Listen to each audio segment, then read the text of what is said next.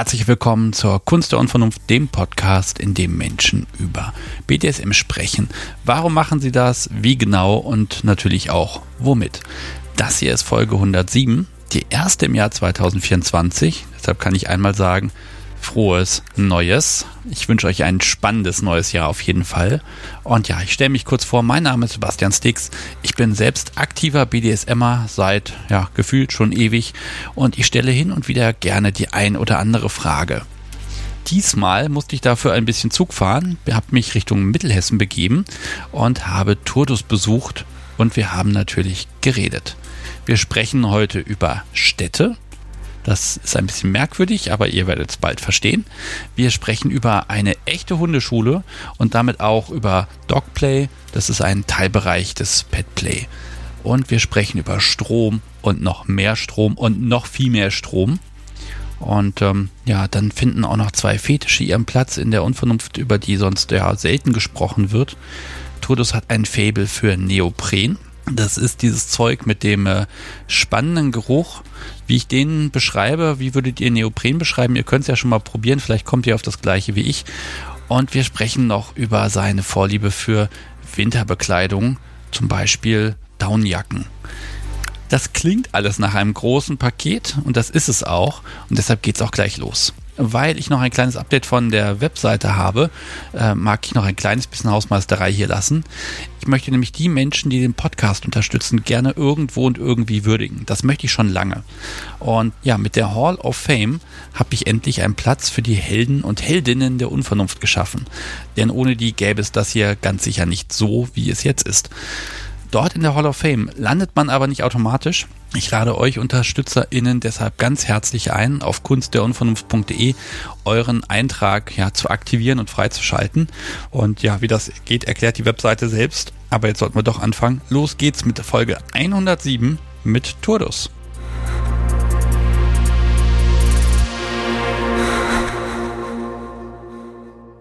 Liebes Publikum, ich bin endlich mal wieder in den Zug gestiegen der so pünktlich kam, dass ich zehn Minuten früher am Ziel war und bin jetzt hier irgendwo in nirgendwo in Mittelhessen, in einer Gegend, wo ich vor vielen, vielen Jahren auch mal gewohnt habe. Man glaubt das nicht.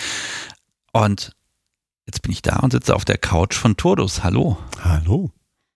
Ja, es, wir haben es geschafft. Wir sitzen zusammen. Ich stelle dich kurz vor. Ja, Mittelhessen um die 50 und du spielst überwiegend unten.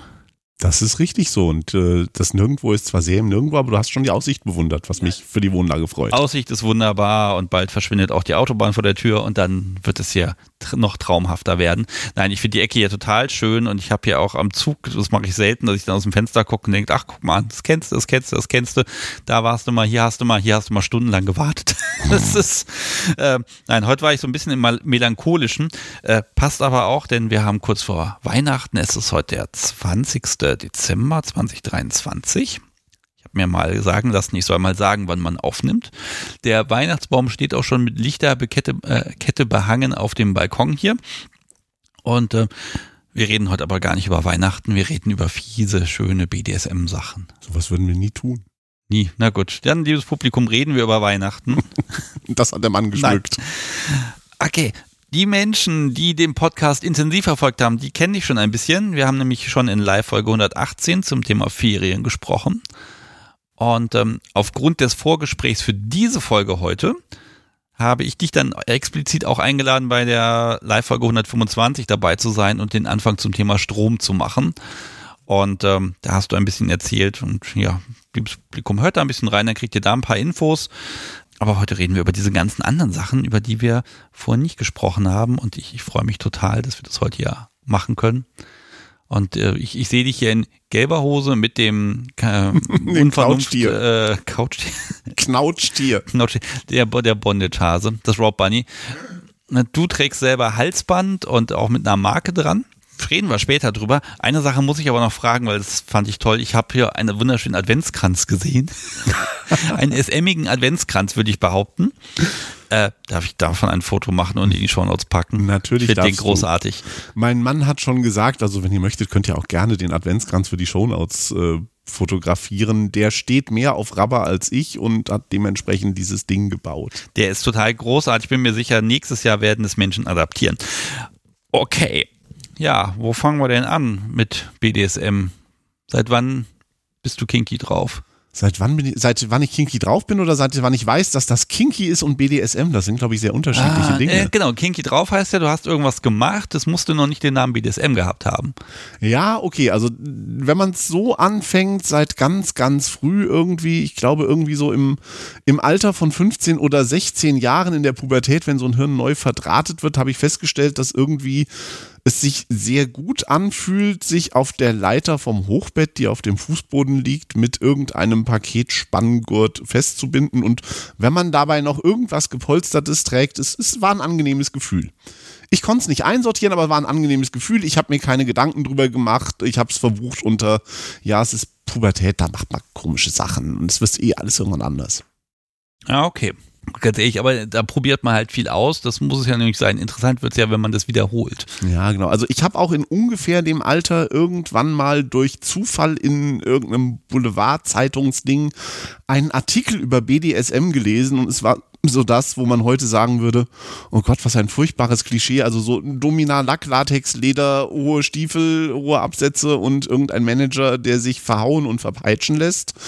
Wo ich mir damals dachte, ja, ist okay, wenn es den Leuten Spaß macht, mag sein, meins ist jetzt nicht so, aber nie im Leben auf die Idee gekommen wäre, dass das, was ich da irgendwie tue, auch nur ansatzweise verwandt dazu ist, weil das hat ja nichts mit Lackleder, Leiter, Latex, Peitsche, Leder zu tun. Nee, Das fängt ja schon an, als erstes da an, ich bin kein Manager. Also kann Ja, es das ja, ja, schon mal nicht ja. sein, ne? Genau. Das ist, man muss Manager sein, damit man das machen kann. Genau. Ähm, du sagst Pubertät, welche Jahre sprechen wir jetzt hier? So Mitte der 90er? Äh, oh, da müsste ich gerade mal rechnen. Nee, früher, früher. Das waren 80er, glaube ich schon. Bei dir kommt ja nochmal dazu, ähm, auch nochmal die Entscheidung oder ja die Entscheidung, die Bewusstmachung, Jungs oder Mädels. Auch da hast du ja einen Weg gefunden. Inwieweit hat sich das vermischt oder hatte das eher eine andere Priorität, äh, diese sexuelle Selbstfindung? Äh, das ist ja auch nochmal schwierig, denn ich weiß, äh, nein, ich verrate mal, liebes Publikum, ich verrate gar nicht, was ich weiß. Soll er schön alles selber erzählen? Ja, ich wurde schon ganz viel gerüffelt, dass ich viel zu viel vor der Folge schon erzählt habe. Und ich, Ja. ja, tut mir furchtbar leid. Ähm, ich glaube, da hing Selbstfindung, sexuelle Identität dran, allerdings eher indirekt. Also ich war große Teile meines Lebens, auch definitiv meine gesamte Jugend fest davon überzeugt, dass ich nur und ausschließlich auf Frauen stehe und habe auch viel zu lange ver wirklich verzweifelt gesucht, die erste Freundin zu finden. Das hat sehr, sehr lange gedauert und ist sehr, sehr spät passiert. Ich glaube, da war ich über 20. Ähm, hatte mit der auch eine sehr, sehr glückliche Beziehung, dreieinhalb Jahre lang, bis ich sie irgendwann von meiner Seite getrennt habe, was nicht daran lag, dass es sexuell überhaupt nicht stimmte, sondern wirklich einfach ganz, ganz andere Gründe hatte und war bis zu dem Zeitpunkt fest davon überzeugt, dass Frauen und nur Frauen das einzig Richtige und Wahre in meinem Leben sind und habe dann wie das viele Leute machen, nach der Trennung angefangen, da kam so langsam das Internet auf.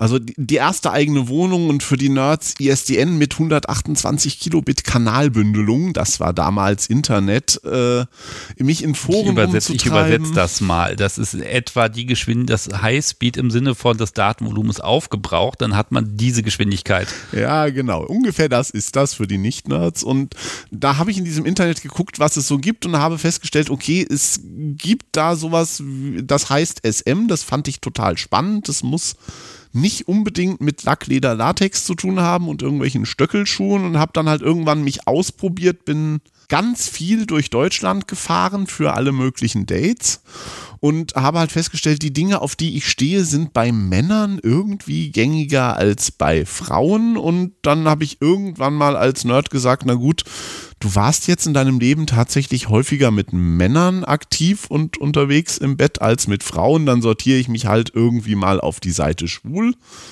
rein statistisch ähm, und war da sehr, sehr lange auch sehr glücklich, bis ich dann so im Laufe der letzten Jahre festgestellt habe, eigentlich ist mir das mit Männlein und Weiblein egal. Ich habe irgendwann mal herausgefunden, es gibt bei den äh, Vorlieben für Geschlechter und Sexualität auch so ein sehr schönes Wort sapiosexuell. Das sagte mir überhaupt nichts. Da musste ich hinterher googeln und dann habe ich irgendwie gelesen, das ist steht auf Hirn. Egal ob Männlein oder Weiblein, aber steht auf Hirn und Intellekt und dann kommt der Rest hinterher.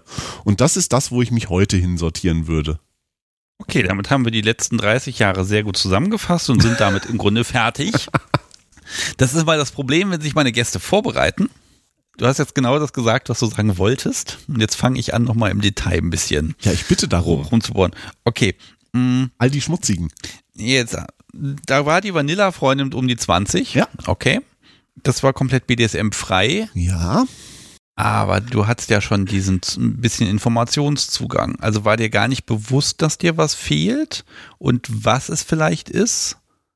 Zu dem Zeitpunkt hatte ich noch nicht so viel Information, weil noch kein Internet und noch bei den Eltern wohnend. Ähm, da hatte ich wirklich nur diese Information, BDSM ist das aus dem Zeitungsartikel und das ist nicht meins. Ja, aber das hast du dir offenbar gemerkt. Man hat ja manchmal, man schließt die Augen, man hat Fantasien, man möchte mal irgendwelchen Quatsch probieren. Ah. Also war, ich sag mal, genug Zeit, dass dein Geist auf dumme Gedanken kommen konnte. Erwischt. Okay. Ähm, in der Zeit ungefähr war das, glaube ich, auch, dass ich studiert habe. Das war eine Fernbeziehung und in diesem Studium bin ich irgendwann mal in so einer typischen Ärzte- oder Friseurzeitschrift, diese Dinger, die da im Wartezimmer rumliegen, bei den Kleinanzeigenteil hinten gefallen, wo alle möglichen unseriösen Firmen von Treppenlifte bis Angelausrüstung alles Mögliche bewerben in so kleinen 3x5 Zentimeter Anzeigen. Und, und mit besonderen Codes, ne? Nee, gar nicht. Ja, ja, okay, ich glaube, es waren, wenn dann so Rabattcodes, geben sie ein und dann äh, bekommen sie bei Chiffre irgendwelche Ermäßigungen. Aber da fand ich tatsächlich eine Werbung ganz klein von irgendeiner Firma, die diese Elektroerziehungshalsbänder für Hunde im Angebot hatte und das sehr verschämt mit, melden Sie sich mit Kennwort bei uns, eigentlich verkaufen wir Hundefutter, aber wir haben auch diese andere Sparte und da dachte ich, das ist ja mal eine geile Idee. Also dieses, dieser Gedanke, so ein Ding zu tragen und jemand anderes drückt auf den Knopf und du musst dich benehmen, weil sonst tut's weh. Aber das ist kein BDSM, das hat nichts mit Stöckelschuhen zu tun. Ich sehe jetzt auch Filme. Ja. Szene aus Filmen, wo man ja dann doch durchaus mal drauf anspringt. Ne? Also mhm. Ja, so 80er, 90er, hast du in jedem dritten Film, ist irgendwer schlecht irgendwo hingefesselt und kommt irgendwo nicht raus. Also wie weit hat, haben dich solche, solche Sachen, die man, ich sag mal, als BDSM interpretieren kann, auch irgendwie gepackt und dass du dir das nochmal angesehen hast. Also dieses Ding hat mich als exakt dieses eine konkrete Detail so unglaublich gepackt, dass ich zum einen versucht habe, damals in, von einer Zoohandlung zur anderen zu tingeln, ob die so ein Ding haben oder auftreiben können, wo ich damals hochkant rausgeworfen wurde, wegen völlig verwerflich Tierquälerei und andere Dinge.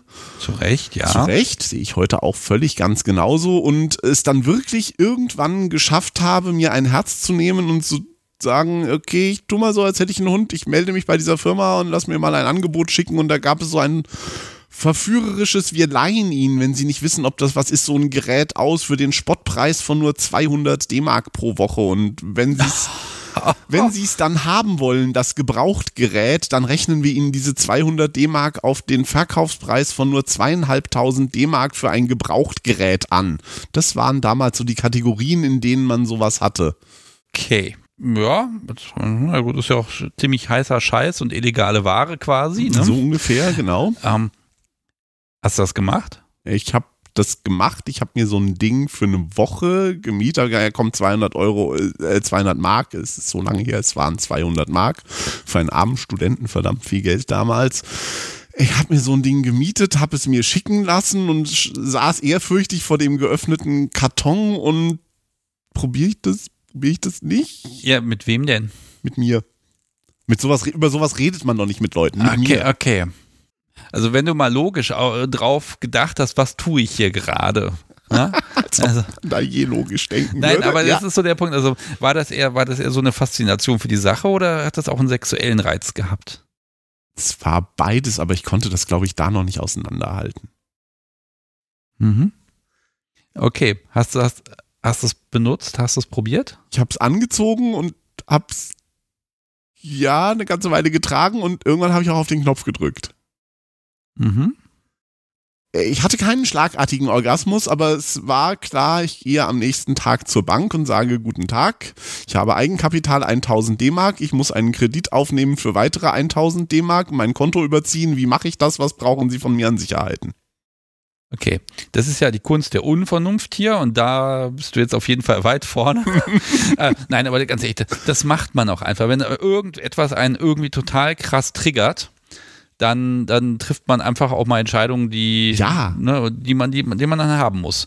Ähm, ich sag mal, ich, ähm, Mädels, ne, oder auch Jungs, ist eigentlich egal inzwischen, teure Schuhe. Ne? Also, Was haben wir nicht so. alle schon für einen Scheiß gekauft? Und äh, ja, um Gottes Willen, ja. Okay, und bei dir war es dieses Stück Technik. Bei mir war es dieses Stück Technik und ich muss ganz ehrlich sagen, ich habe es bis heute nicht bereut. Das ist bald 30 Jahre her und dieses Stück Technik gibt es bis heute noch. Es ist nicht mehr im Einsatz. Inzwischen habe ich ähnliche andere Stücke Technik im Einsatz, aber ich habe es bis heute noch und ich habe bis heute unglaubliche Freude daran und finde es unglaublich hübsch.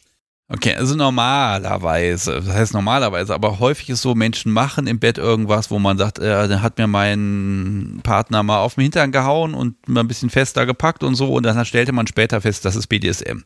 Jetzt fängst du damit an, mit dem Halsband Das und, ist kein BDSM, ich bin ganz genau, sicher. Genau, also wenn, wenn es für dich kein BDSM war, was war es denn? Das hatte ich keine Ahnung, was es war, aber ich fand es gut und wollte nicht darüber nachdenken und hatte dieses Ding dann irgendwann mal und habe gesagt, okay, vielleicht findet sich irgendwann, wenn du dich, solltest du dich jemals trauen, mit einem Menschen darüber zu reden, vielleicht findet sich jemand, der Spaß daran hat, aber eigentlich, eigentlich ist es ein völlig faszinierendes Ding zum davon träumen. Es ist natürlich völlig doof, selbst auf den Knopf zu drücken, gar keine Frage. Ja, aber man tut's ja doch. Ja, selten, aber man tut's doch. Okay, äh, vielleicht mal so das, das Gefühl. Also das Ding ist da. Du hast es stundenlang jetzt getragen. Mhm. Jetzt kommst du doch mal auf die Idee, den Knopf zu drücken. Offenbar bist du nicht tot umgefallen dabei. Das ist schon mal recht vorteilhaft. Ja. Warum hast du den Knopf gedrückt? Ich glaube, um zu erfahren, wie es sich anfühlt. Wie das, was mein Kopf irgendwie sich vorher als nennen wir es Kick von Auslieferung, Hilflosigkeit, was auch immer, was sich mein Kopf vorgestellt hat, ob das wirklich sich genau so anfühlt. Spannenderweise habe ich damals schon festgestellt, das Draufdrücken selbst und insbesondere das, das Ergebnis mit, das tut dann übrigens weh, unerwarteterweise, das ist es gar nicht so, was es, was mir so viel gibt. Das, was mir sehr, sehr viel gibt und bis heute den spannenden Teil des Spiels und der Erregung ausmacht, ist die Drohkulisse, es könnte wehtun. Also insbesondere, wenn jemand anderes die Fernbedienung hat. Es geht also eher um diesen um Angst. Und ja. auch, auch bei Strom ist ja, das ist ja nicht immer gleich. Du kannst zehnmal drücken und das, irgendeiner davon fühlte sich anders an. Ja, also heute kann ich das genauer auseinandersortieren, kann sagen, es ist äh, Auslieferung, Hilflosigkeit, der Kick, der für mich dabei spannend ist, ist es nicht das Draufdrücken und Wehtun. Ich bin bis heute nicht wirklich schmerzgeil. Das gibt mir relativ wenig, aber das ist gelegentlich mal nötig als Demonstration von Machtverhältnissen. Okay, also ich sehe dich jetzt als Studenten vor oder nach dieser Vanilla-Beziehung? Ich glaube, das ist so lange her, dass ich echt rechnen muss. Das war zeitgleich währenddessen an anderen Orten. Okay, dann das heißt, es hätte die Möglichkeit gegeben, ihr zu sagen, guck mal, ich hab da was. Ich kann doch nicht über sowas mit Leuten reden. Okay, also wie war deine Sozialisation? Das geht nicht, Punkt. Und das Ding wird in die hinterste Schrankecke gepackt, damit es ja niemand findet. Ah, ja, so ungefähr so. Okay, das ist ja noch mächtige Schritte zu. Ich sitze dann hier und mache eine Podcast-Folge. Ich, ich bin gespannt. 30 Jahre, was sind schon 30 Jahre? Ja. Jetzt gucke ich doch nochmal da rein. Du trägst dieses Halsband mhm. und das hat irgendwie einen Reiz. Du kannst es nicht immer tragen. Unterstell jetzt einfach mal Selbstbefriedigung und im Zweifel liegt da der Knopf und allein das Tragen und dann die Vorstellung, das könnte jemand benutzen. Das, das wäre dann so, so, so ein, ein Trigger, ein Kickpunkt. Mir ist bis heute nicht aufgefallen, dass du dabei warst. Sehr gut. Haken. Dann muss ich dich ja gar nichts mehr fragen dazu. Nein, aber okay, das Ding existiert hier bis heute. Das Ding existiert du hast die Ausgabe auch nicht bereut. Nein, bis heute überhaupt nicht. Okay. Es war die größte Ausgabe, die ich jemals in meinem Leben gemacht habe bis dahin. Ich erzähle heute noch Menschen im Kinky-Umfeld, ich habe wirklich drei Monate lang von äh, alten Bananen vom Gemüsetürken um die Ecke und Quark gelebt, die es für einen Mark des Kilo gab, um dieses Ding irgendwie in erträglicher Zeit abzubezahlen. Ich bereue es bis heute nicht und finde es bis heute wunderschön. Handwerkskunst. Ist das Ding hier? Ja. Ist das ein Ding der Woche? Äh, ein sehr, sehr ähnliches Modell, was ich ein bisschen ergonomischer, anatomischer modifiziert habe, ist hier. Für Laien ist es wenig bis nicht zu unterscheiden. Mm, Also normalerweise kommen so Dinge der Woche ja erst viel später, aber ich finde, jetzt in diesem Moment möchte ich dieses Ding einfach mal sehen. Ich muss mal, wenn ich es nicht unterscheiden kann, reicht mir das völlig. Ich mag schon wissen, wofür du dein, dein, dein Studentengeld komplett auf den Kopf gehauen hast. Das ist völlig okay. Mal kurz Pause. Ja. Nein, mache ich nicht. Einfach mal absetzen. Das Geraschel, das habe ich gerne irgendwo mit auf Na der klar. Aufnahme. So, jetzt geht er einmal zum Tisch. Ich habe mich entschieden, dass wir nicht auf der Couch aufnehmen und nicht am Tisch und deshalb muss immer da alles geholt werden. Oh mein Gott. So, das ist aber. So, ich habe hier mal das Teil in der Hand. Mein Gott, das ist ja. Das ist deutsche Ingenieurskunst der 80er Jahre in schickem Lederoutfit. Du verstehst, dass das Ding einfach hübsch ist. Nee, also es sieht ganz ehrlich fast aus, also eigentlich aus wie ein Sprengstoffgurt, ja, in klein. Ich sag, deswegen trage ich es heute um erst recht in der Öffentlichkeit nicht, weil es ein bisschen der Taliban-Sprengkragen, ja. Ja, genau, genau das ist es. Okay, Wahnsinn. Ähm, und das ist wirklich, wirklich alt. Ja. Sie waren hier auch mal kontaktiert Da worden. waren Druckknöpfe drauf, statt dem Klettverschluss, die es jetzt sind. Die drücken aber halt beim längeren Tragen sehr unangenehm in den Hals. Deswegen habe ich das ersetzt durch an der Seite Nieten und da vorne Klettverschlüsse. Ihr müsst wirklich in die Shownotes gucken und dieses Bild ansehen. Hier ist eine Fernbedienung, die ist, ähm, Die ist neuer. Da ist eine andere Elektronik drin als das Original. okay, inzwischen. aber, aber äh, allein das Halsband hat eine Antenne. Das sind na, 20 Zentimeter bestimmt, na 25 sogar, würde ich sagen. Und man fühlt sich wie ein ferngesteuertes Auto mit dieser Antenne. Ganz ehrlich, die meisten Menschen kennen solche Antennen nicht mehr. Das ist wie beim Radio, beim doch so ein besseres Weltradio von früher noch, ne? Mhm. Gut, okay, also das hier ist antike Technik, das könnte man auch ins, ins Museum packen. Ja, unbedingt. Wahnsinn. Heute streng verboten. Man findet ganz, ganz selten noch welche auf den Gebrauchtmarkt. Mir wurde letztens. Ja, wir wollen jetzt nicht erklären, wo man sowas angeboten. findet, aber du hast so ein altes Stück noch und ich habe ganz viele alte davon. Inzwischen sammle ich die Dinger. Ich habe eine Sammlung von den Dingern. wow. Okay, also damit ist das Thema der Folge schon mal klar. Strom, Strom und nochmal Strom. Aber jetzt, gucken wir, es ist ja doch recht langweilig, dann da ganz alleine zu sitzen und äh, dann hat man da den Knopf. Hm, okay. Die Beziehung mit der Freundin, das ging zu Ende. Ja. Ein bisschen mehr Infos und mehr Infos, aber die Verknüpfung, dass das BDSM ist, also ich glaube, ich hätte auch selbst in, in BDSM-Kreisen relativ lange gebraucht, um rauszukriegen, ja, das ist auch ein Kink, den Menschen haben. Es kam über den Umweg mit, äh, offensichtlich ist es ein Halsband und ähm, es ist Leder dran und offensichtlich kommt es aus dem Hundezubehörbedarf. Also scheint mir irgendwie auch das mit den Hunden ein bisschen was zu geben. Und dann habe ich halt, als das anfing mit, okay, die Beziehung ist um, ich habe jetzt Zeit, mich auszuprobieren und mal zu gucken, was es auf dieser Welt noch alles gibt, halt festgestellt, es gab damals so die, die ersten Ecken, in denen Petplay langsam kam. Das waren Menschen, die trugen Halsbänder für Hunde.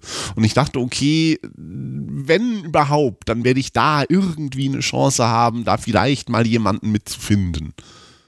Und das waren überwiegend tatsächlich Männer, die damals irgendwie in der Hunde-Petplay-Ecke unterwegs waren. Wenige Frauen, aber überwiegend Männer.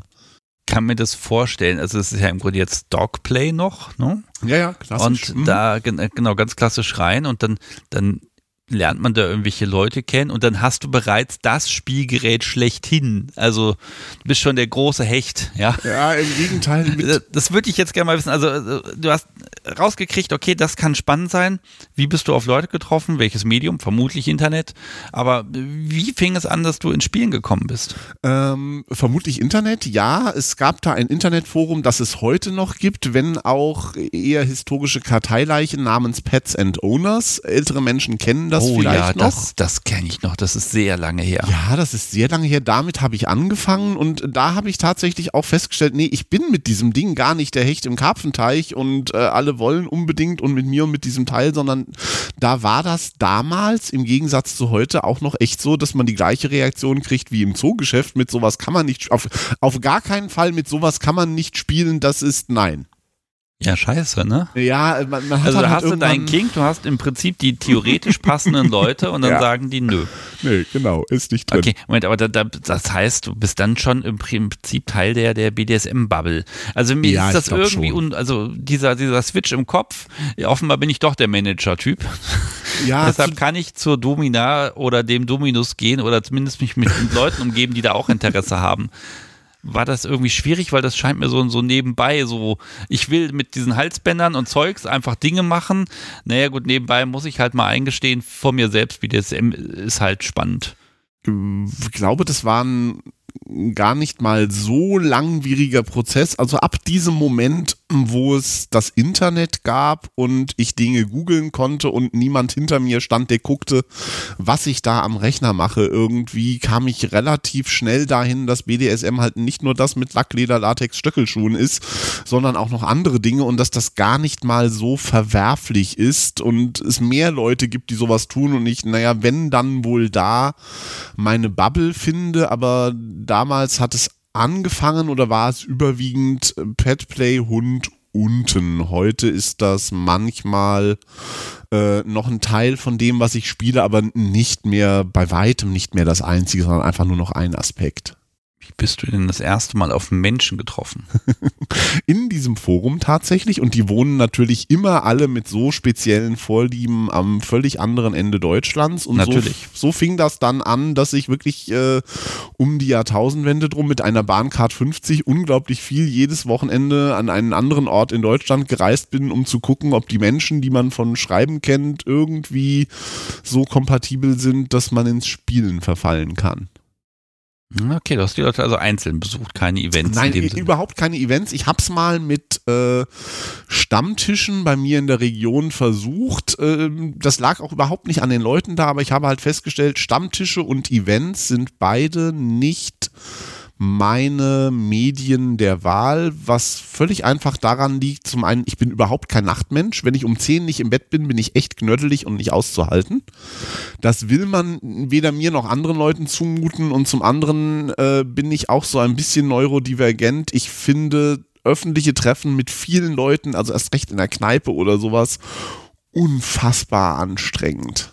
Und jetzt besuchst du Menschen und jetzt Pets brauchen Owner. Ja. Also Wen hast du besucht? Andere Pet-Player, also Pets im Sinne von äh, ich tausche mich aus oder ging es eher um Spielen und um was ging es überhaupt? Also was, was war das Ziel, wenn man dahin fährt? Ähm, es ging tatsächlich um sich erstmal austauschen und dann spielen. Ich habe damals, glaube ich, überwiegend nach Ownern gesucht. Ich fand Austausch mit anderen Pets äh, zu der Zeit nicht so spannend, es sei denn, es ging um äh, Anleitungen, Erfahrungsaustausch, wie kann ich Dinge, die anatomisch für Hunde gedacht sind, ähm, als Mensch nutzen, wie kann ich mir Dinge selbst bauen, sowas. Also da war auch Austausch mit anderen Pets ganz spannend in so der Bastelecke.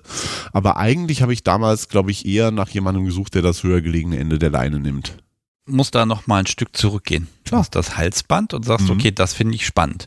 Das, da komme ich jetzt aber nicht drauf, dass ich dann dazu Petplay machen muss also an der Stelle ist mir dieser, dieser, dieser Sprung, dass dieses Ich möchte selbst Hund sein, den finde ich, den, den habe ich irgendwo übersehen. Weil, ja. weil, weil Hunde sind ja nicht die einzigen Tiere auf der Welt, die Halsbänder tragen können. Nee, gar nicht, aber das, das ging über den Zwischenschritt, naja, wenn es nicht dieses Halsband ist, weil ich damit Leute gleich schon völlig überrenne und eventuell das ein oder andere Tabu mal rasch anreiße, äh, ähnliche Effekte kann man ja auch mit anderen oder normaleren Halsbändern irgendwie kriegen und dann ist man schon sehr, sehr schnell irgendwie dabei, dass man feststellt, ja, Hund ist dann irgendwie die Rolle der Wahl, weil, äh, ja, da muss man man halt tun, was andere Leute sagen, sonst gibt es Ärger. Mhm, also, das ist also, im Grunde ist das nur folgerichtig. Ja, völlig logisch. Ja, das sind einfach logische Prozesse, die ja. nacheinander ablaufen und die dazu führen. Man muss sich das irgendwie ja begründen in seinem Hirn. Ja, was heißt begründen? Man muss es erstmal hinnehmen und sagen. Ne? Also ich finde, dass man, man kommt manchmal beim Denken so an so einen Punkt, wo man sich denkt, okay, spannend, spannend, spannend. Ja, Fantasie, Fantasie, Fantasie, drüber. Ja, ab einem gewissen Punkt ist es dann drüber und dann sagt man, nee, also das reicht jetzt. Und ähm, ne, aber offenbar den inneren Widerstand, den hast du gar nicht. Den hatte ich gar nicht so. Also ich glaube, als ich mich irgendwann mal damit abgefunden habe, dass ich dann wohl halt zu den Leuten mit diesen seltsamen Vorlieben gehöre, ja, dann war das halt so. Das heißt dann immer noch nicht, dass ich es gleich jedem auf die Nase binden muss, aber dann hatte ich mich mit mir selbst, glaube ich, relativ schnell abgefunden und dann halt gedacht, okay, vielleicht wird mir jetzt auch im ein und das ein oder andere aus meiner Jugend etwas klarer, was ich mir damals nicht erklären konnte. Ich hab Spaß wie ein kleines Kind, wie du dieses Ding in den Händen hältst und drehst. Ja, ich, ich lege das jetzt mal weg, dieses Halsband hier. Es Möchtest du es ausprobieren? Ganz sicher nicht. Schade. Das ist schlecht für die Tontechnik hier. okay. Genau, die ist, die ist total empfindlich, die hält da gar nichts aus. Ne, das, okay, du hast das Forum, du tauschst dich aus, jetzt besuchst du jemanden, fährst durch die Gegend und jetzt soll da mal was passieren. Ich meine, das ist ja für, aus meiner Sicht jetzt das erste Aufeinandertreffen mit einer anderen Person, die weiß, was du spannend findest Ja. und man möchte das jetzt mal ausprobieren. Mhm. Ich kann mir vorstellen, dass du durchaus etwas aufgeregt warst. Etwas, ja. Ich habe natürlich auch viel zu hoch gezielt, weil ich mich selbst gar nicht einschätzen konnte und weil ich natürlich einem völlig unrealistischen, nicht umsetzbaren, äh, übertriebenen Kopfkino nachhing. Ich glaube, ich muss woanders anfangen, nämlich wie es zu meinem Kopfkino kam. Meine ersten Erfahrungen, die ich mit echten Menschen hatte, waren tatsächlich auf der anderen Seite. Ich habe versucht, oben zu spielen, auch Petplay, auch Hund, aber ich habe versucht, das obere Ende der Leine zu machen. Warum? Äh, total. Ja, weil die Owner tragen doch keine Halsbänder. Ja, aber wie, wie alles, was ich mache, ist das völlig logisch, argumentativ und nachvollziehbar. Wenn man neu ist in irgendeinem Metier, dann macht man als allererstes mal das, wo einem am wenigsten passieren kann. Und das ist halt das obere Ende der Leine. Ah, okay, verstehe. Habe ich, hab ich so gedacht. Haben sie mal Ja, probiert. ist, ist, ist durchaus logisch. Und ich habe sogar damals, es war sogar eine Frau, die mir das untere Ende der Leine machen wollte und die hatte so Fantasien von äh, der gequälte Hund gepeitscht, geschlagen am Stachelhalsband. Das volle Programm so richtig. Diese Dame. Mhm. Da, da mag ich vielleicht mal auch nochmal sagen, dass man braucht die Hürde generell da auf Menschen zu treffen, die damit was anfangen können. Die war schon sehr groß. Du musst Mhm. das Ding erstmal finden, du musstest im Prinzip tagelang durchs Internet äh, äh, dich bewegen für teuer Geld, um auf Menschen zu treffen. Und dann hast du natürlich im Endeffekt eher so die Leute, die da noch ein Stück intensiver reingehen, weil niemand versehentlich drauf kommt. Ne? Also Definitiv. das so empfinde ich das zumindest, dass also das ein bisschen konzentrierter war, dass die Leute, die einfach ein bisschen, ich sag mal, fieser waren oder zumindest glaubten, das behaupten zu müssen, dass die sich eher getroffen haben. Ne? Ja, mein Kopfkino sagte, ich schaff das und die Dame, die ich da getroffen habe, die zu mir kam, ähm, Aussteigerin, lebte den größten Teil ihres Lebens auf Ibiza, aber war gelegentlich mal in Deutschland. Ähm, die gehörte wirklich zu den Leuten, die das ernst meinten und die sehr, sehr heftig spielen. Heute würde ich mit so jemandem, glaube ich, umgehen können, hätte da auch keine Probleme damit. Damals hat mich das als Erstdate natürlich völlig überfordert, wenn du da jemanden hast, der sagt, nö, nö, also das Stachelhalsband, das sollte schon ein paar blutige Spuren hinterlassen. Ist für einen Erstkontakt vielleicht ein bisschen oben drüber und da habe ich dann halt auch festgestellt, nicht, nicht, okay. nicht, nicht nur Erstkontakt, sondern auch das erste Mal Interaktion mit Menschen. Ja, also so Dinge wie vorher Rahmengrenzen und ähnliches absprechen. Wir haben ein bisschen, nein, wir haben sehr viel Kopfkino schriftlich ausgetauscht. Ich war immer schon ein sehr schriftlicher Mensch, hatten das Gefühl, das passt, weil äh, ihre realen Bedürfnisse und Vorlieben zu meinem völlig überbordenden Kopfkino sehr, sehr gut passten und die Realität hat dann leider gezeigt, nein, mein Kopfkino war bei weitem nicht in der Lage, das zu liefern, was die Dame gebraucht hätte, um Spaß zu haben. Habt ihr eher über das gesprochen, was sie braucht und will, oder eher über deine Wünsche? Ich glaube, es war eher das, was sie wollte, aber ich habe halt festgestellt, ja, das würde ich auch als andere Seite mal ausprobieren und wenn ich es dann als andere Seite als oben mal ausprobiert habe, kann ich mir immer noch überlegen, ob ich mir auch vorstellen kann, das vielleicht mal als unten auszuprobieren. Ja, es ist eine spannende Logik, die natürlich an, an vielem scheitert. Natürlich. Okay, also sie kommt vorbei. Sie und sagt, kommt hallo, vorbei. hier bin ich. Ich habe übrigens das Zubehör mitgebracht. Genau. Äh, los, mach. Kurze, kurze Leine, Käfig, Ecke, schlag mich und nein, schlag mich richtig und zieh so richtig an dem Stachelhalsband und ich war halt völlig überfordert und wir haben relativ schnell festgestellt, äh, es ist mir sehr unangenehm, aber ich bin entwicklungsmäßig und in dem, was ich an Vorlieben irgendwie äh, mittragen kann oder selbst als oberes Ende nach Anweisung ausführen, soweit war ich noch nicht. Was heißt denn schnell festgestellt? Eine Stunde, halbe Stunde, zehn halbe, Minuten, nee, halbe Tage, Stunde. Wochen? Okay. Halbe bis Stunde würde ich sagen. Also erstmal gut, dann auch zu sagen, hier habe ich eine Grenze. Also, ne, das ist, glaube ich, immer ein wichtiger Punkt, das dann auch tatsächlich zu tun. Wie hat sie denn darauf reagiert? Äh, sie hat das ja selbst gemerkt, dass mich das völlig überfordert und war, glaube ich, eher verständnisvoll im Sinne von, naja, es war mal schön, jemanden gefunden zu haben, der sagt überhaupt, ja, ich kann mir das antun. Ich würde das gerne mal ausprobieren und wir gucken mal, ob das klappt. Also es war jetzt nicht so, dass sie sagte, ich bin jetzt Gott weiß wie weit angereist oder ähnlich, sondern es war halt ein, wir versuchen das mal, oh, es hat nicht geklappt und es ist mir schon ein bisschen unangenehm, dass mein Kopfkino da völlig überbordend war und in der Realität nicht mithalten konnte. Ja. Ich glaube, da kann man auch echt Verständnis für haben, wenn jemand wirklich sucht in Europa quasi. Ja. ja das ist natürlich schwierig. Gut, aber es hat ja nicht zum Ende geführt. Genau, es hat nicht zum Ende geführt, aber ich habe da dann festgestellt, okay, das, also oben scheint mich im Moment definitiv noch zu überfordern, unten ist vielleicht einfacher und habe dann ein ähnliches Szenario selbst unten gesucht. Das, das finde ich spannend. Also die Logik dahinter ist bestechend. Hat nicht geklappt, dann mache ich das gleiche nochmal in einer anderen Perspektive. Ne? Also das, das finde ich wirklich gut. Ne? Äh, an der Stelle einfach dann, das würden viele Menschen nicht tun. Also wenn ich, was weiß ich, äh, irgendwie soll ich irgendwie das Podcast so wie auspeitschen, ich stelle fest, das macht mir irgendwie keinen Spaß, dann ist der Gedanke, der am fernsten ist in dem Moment in meinem Gehirn, dann muss ich einfach mal die Peitsche übergeben und wechsel die Seiten. Ich würde eher alles Mögliche verändern, aber doch nicht das. Ich muss widersprechen. Es war ja nicht so, dass mir das keinen Spaß gemacht oder dass das ihr auch keinen Spaß gemacht hat, sondern es war wirklich einfach so, dass es mich überforderte und ich in der Intensität, die sie brauchte, nicht in der Lage war, ihr das zu geben. Ah, okay, aber mit weniger Intensität, das war auch keine Option. Das war für sie keine Option. Das war für sie, wäre für sie langweilig gewesen. Okay, also das dieses Ganze oder gar nicht. Genau, mhm. wie, für sie wäre das wie Mensch Ärger nicht spielen gewesen.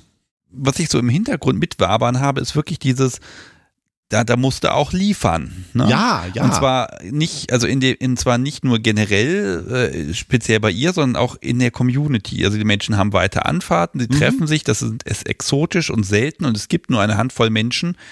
Da muss man liefern, sonst kommt man nie zu irgendwas. Ich, ich sehe da, eine, seh da eine Menge Druck hinter ja. der Nummer. Ja. Okay, Seite gewechselt. War es denn besser? Ja, aber aus völlig anderen Gründen. Nach Ibiza kam Bielefeld. Ich habe mich entschieden, Leuten einfach Orte zu geben.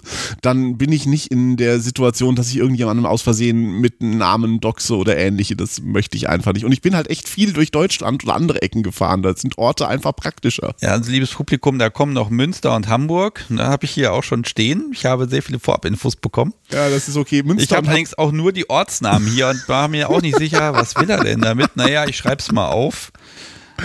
Ja, Münster okay. und Hamburg können wir kurz abfrühstücken. Das waren sehr kurze Episoden. Die wichtigste und das entscheidende, entscheidende Erweckungserlebnis in meinem Leben, als ich komme in die BDSM-Szene, war Bielefeld. Definitiv. Ausgerechnet eine der, eine der bis heute besten Geschichten, die mir in meinem Leben je passiert ist. Wir waren soweit, ich will die andere Seite probieren. Also suche ich nach Menschen, die das höher gelegene Ende der Leine nehmen wollen nachdem ich mit meinem völlig überbordenden Kopfkino so auf die Nase gefallen bin, dass ich von viel mehr träume, als ich überhaupt selbst aushalten würde oder geben könnte oder ähnliches, ähm, haben die Entscheidung getroffen, ich mache exakt das gleiche nochmal, aber auf der anderen Seite das gleiche, also exakt das gleiche heißt mit dem Stachelhalsband und mit dem geschlagen werden. Ja, und all solche Dinge. Und damals noch äh, der naive Traum von äh, rostige Metallketten in feuchten, dunklen Kellern und was so ein Sklave halt braucht. Ich war jung, Entschuldigung. Ich finde den Sprung immer spannend von noch nie irgendwas gemacht zu ich war dahin und voll Karacho drauf. Ja. Also das kannst du heutzutage keinem mehr erzählen. Nein. Ne, wenn jemand sagt, hier, ne, was weiß ich, jemand schreibt mir und sagt, ich habe noch nie irgendwas gemacht, ich möchte gern mal und dann genau das. Mhm. Wir sagen, fang doch erst mal an. Ja. Probier doch erst mal mit Hauen und ob dies und jenes, ne? Okay, Entwicklung. Das, das ich war ist, jung und es gab damals noch nicht so viel Informationen. Nein, da brauchst du gar keine Ausreden für. Im Gegenteil, es ist ja immer, manche Menschen sagen ja, das, das ist immer alles so harmlos und shishi, ne? Gerade in diesem Podcast. Aber im Grunde ist genau das der Punkt. Es ist hart. Man trifft Entscheidungen, nämlich die sind ja oder nein. Und man hat irgendeine Idee, ob sie jetzt klug ist oder nicht, spielt dabei keine Rolle. Aber äh, ja, man kann das jemand umsetzen mit mir? Ja, nein, wenn ja, hinfahren, machen.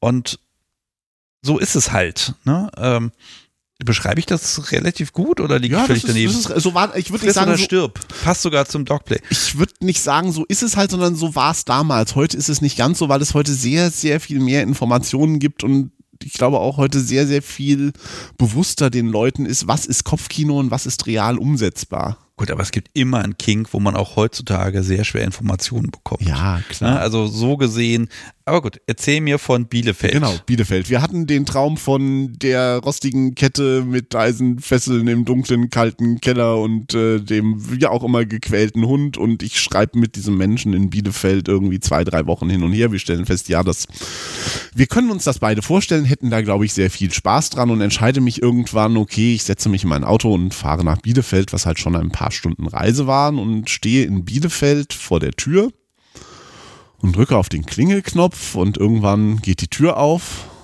und es fällt mir siedend als ein Scheiße. Ich habe vergessen, was nicht ganz Unwichtiges zu fragen. Der Herr, der mir gegenüber stand, war etwas mehr als 30 Jahre älter als ich. Natürlich habe ich völlig vergessen, in all meinem überbordenden Kopfkino ihn nach dem Alter zu fragen oder irgendwelchen anderen Details. Mir stand ein netter älterer Herr zwischen 50 und 60. Vielleicht bin ich selbst inzwischen so einer, wenn der nächste 20-Jährige vor der Tür steht. Und äh, hat gefragt, ob ich reinkommen möchte. Das muss wohl der erwartete Besuch sein. Und ich war völlig verdattert, war kurz davor, ich stolpere rückwärts zurück, springe ins Auto, vergrabe mich irgendwo und gucke nie wieder aus dem tiefen Loch, was ich mir gegraben habe, raus, weil äh, da stand halt so ein alter Mann. Ja, und dann habe ich halt irgendwie gedacht, scheiße, du musst musst eh aufs Klo.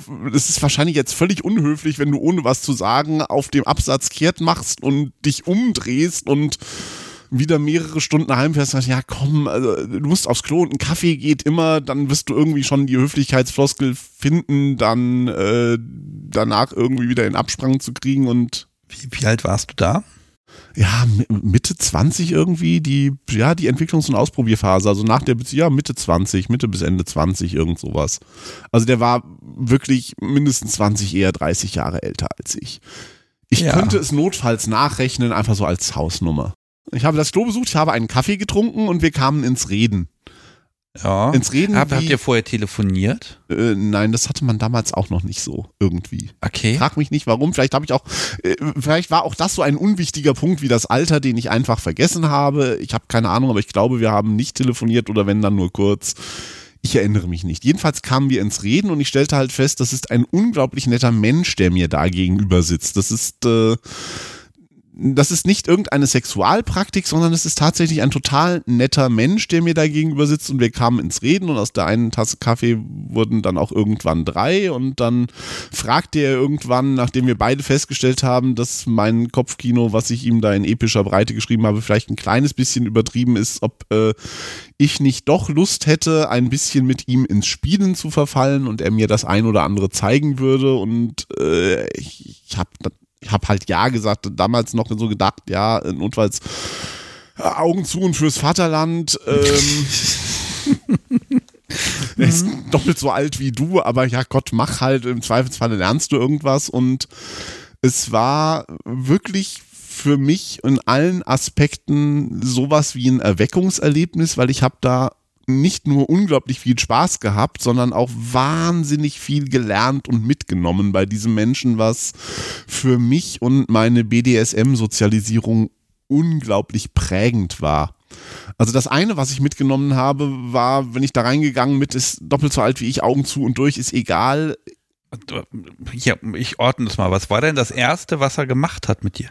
Er war in einem Alter, wo einem die Krankenkasse tatsächlich schon sehr robuste Massage- und Behandlungsliegen für Rücken zu Hause äh, finanziert hat. Und auf dem Ding hat er mich ein bisschen festgebunden.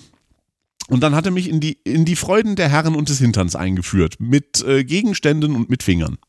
Der ich als erstes ganz langsam, ganz vorsichtig, nach unglaublich viel Reden und er, er hat wirklich auch vorher gefragt, ist das okay für dich? Ich will schon, schon gerne mal ausprobieren, ich hatte bisher nur Frauen.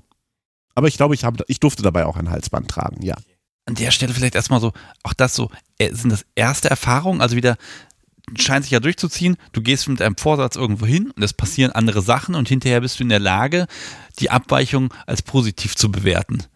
Es ist total hübsch formuliert und völlig zutreffend, ja. Sehr gut. Okay, also was, was hat der Mensch dir geben können und wollen und äh, was, was dich dann auch weiter begleitet und geprägt hat? Der Mensch hat mir mehrere Dinge gegeben und beigebracht. Für mich war es äh, der erste, nennen wir es, reale BDSM-Kontakt, mit dem ich länger ins Spielen gekommen bin und mit dem ich auch äh, danach mich noch hin und wieder mal getroffen habe. Wir haben bis heute ein unglaublich gutes Verhältnis, schreiben uns sehr, sehr selten. Aber das war für mich tatsächlich der Mensch, der mich in, ich will nicht sagen das echte BDSM, weil es gibt kein richtiges, falsches, echtes oder falsches, aber der, der mich in BDSM als Praktik und was das ist und was da alles dranhängt eingeführt hat. Und er hat es auf eine unglaublich gute Art und Weise gemacht. Also ich habe von ihm gelernt bis heute, Alter ist mir beim Spielen völlig egal. Alter hat im Gegenteil einen riesigen Vorteil, weil Alter bringt häufig Erfahrung mit sich. Und es gibt nur eins, was bei Spielpartnern noch besser ist als Erfahrung, nämlich mehr Erfahrung. Ich spiele bis heute unglaublich oft mit Menschen, die älter sind als ich und es ist mir völlig egal, wie sie aussehen, weil ich mir denke, ich kann von Erfahrung von Leuten nur profitieren und was mitnehmen, was mich unglaublich weiterentwickelt hat, was ich bis heute auch als Selbstmotto als habe. Und dann lass mich mal da ein bisschen mal abschweifend in die Zukunft gucken, dass dieses Konzept kannst du ja nicht ewig fahren. In äh, spätestens 20 Jahren wird es nicht mehr viele aktive BDSMer geben, die sehr viel mehr Erfahrung haben als du. Ja. Dann wirst du dich da umorientieren müssen. Das hat keine Zukunft.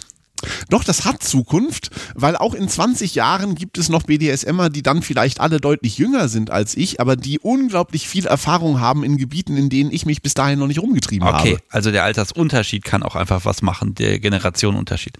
Das ist das eine. Ähm, das andere, was ich da mitgenommen habe, war, ähm, BDSM kann unglaublich stilvoll sein.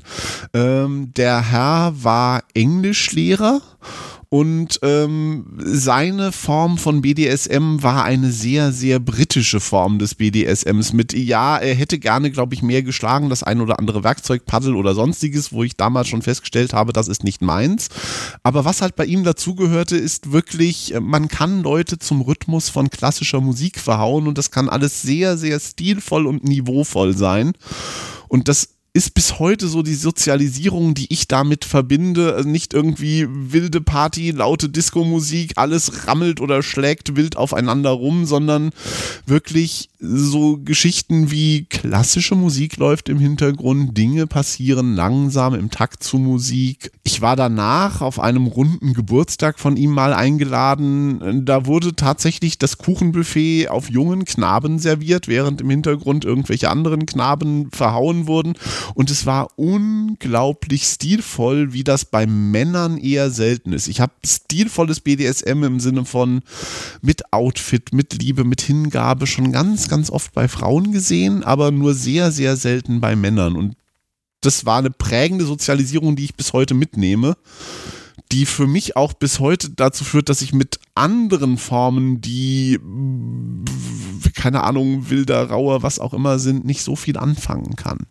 Im Grunde hast du Glück gehabt. Unfassbar viel Glück. Das hätte ja. so richtig also, in die Hose gehen genau, können. Genau, der, Mensch, ne, der, der wollte dir ja offenbar was Gutes. Ne? Ja, ja. Ähm, so Begriffe wie Covern, Safe Word. Gab es die in deinem Kopf damals schon, dass man sich so ein bisschen absichert, dass wenigstens irgendwer weiß, wo du bist? Ich glaube, das fing damals auch im Internet langsam an, dass sowas mal kam und dass man das tun sollte und dass das sinnvoll wäre.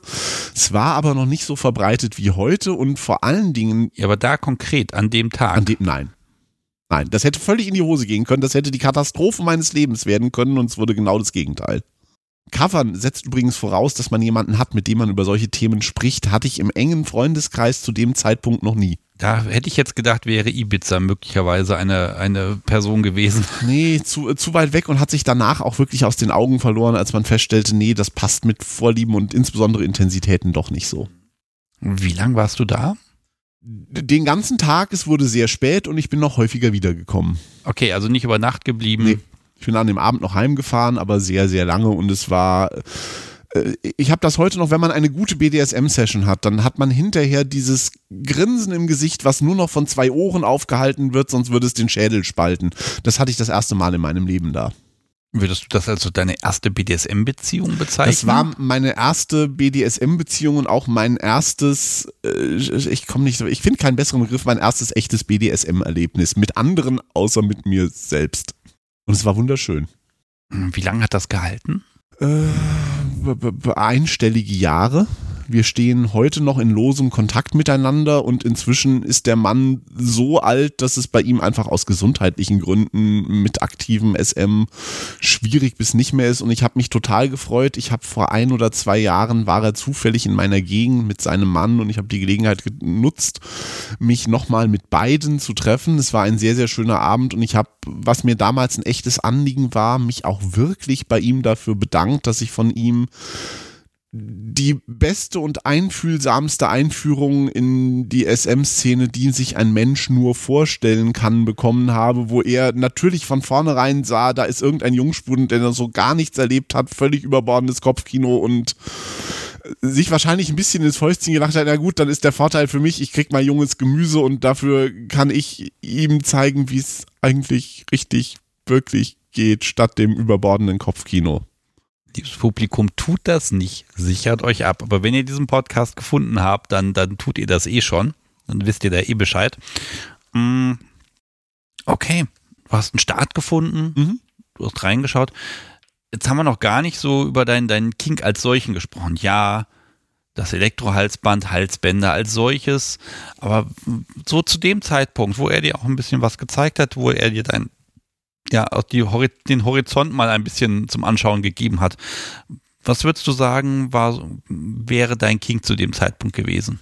Zu dem Zeitpunkt war mein King, glaube ich, überwiegend Dogplay, wobei das, äh, je mehr Leute ich kennengelernt habe, sich auch äh, weiter verschoben hat im Sinne von, ich bin neugierig, ich probiere alles mal aus, vieles liegt mir nicht und dann kam irgendwie noch relativ schnell dazu ähm, alles, was in Richtung Bondage geht und zwar nicht mit Seil. Ich kann bis heute mit Seil und Knoten wenig anfangen. Wenn ich das möchte, gehe ich zum meinen Pfadfindern und selbst die können keine Knoten. Wo ich aber damals schon festgestellt habe, das ist meins und auch die nächste große Investition irgendwann mal kam, war äh, Segufix, das heißt medizinische Fixierungen, die unglaublich bequem und gleichzeitig unglaublich ausbruchsicher sind.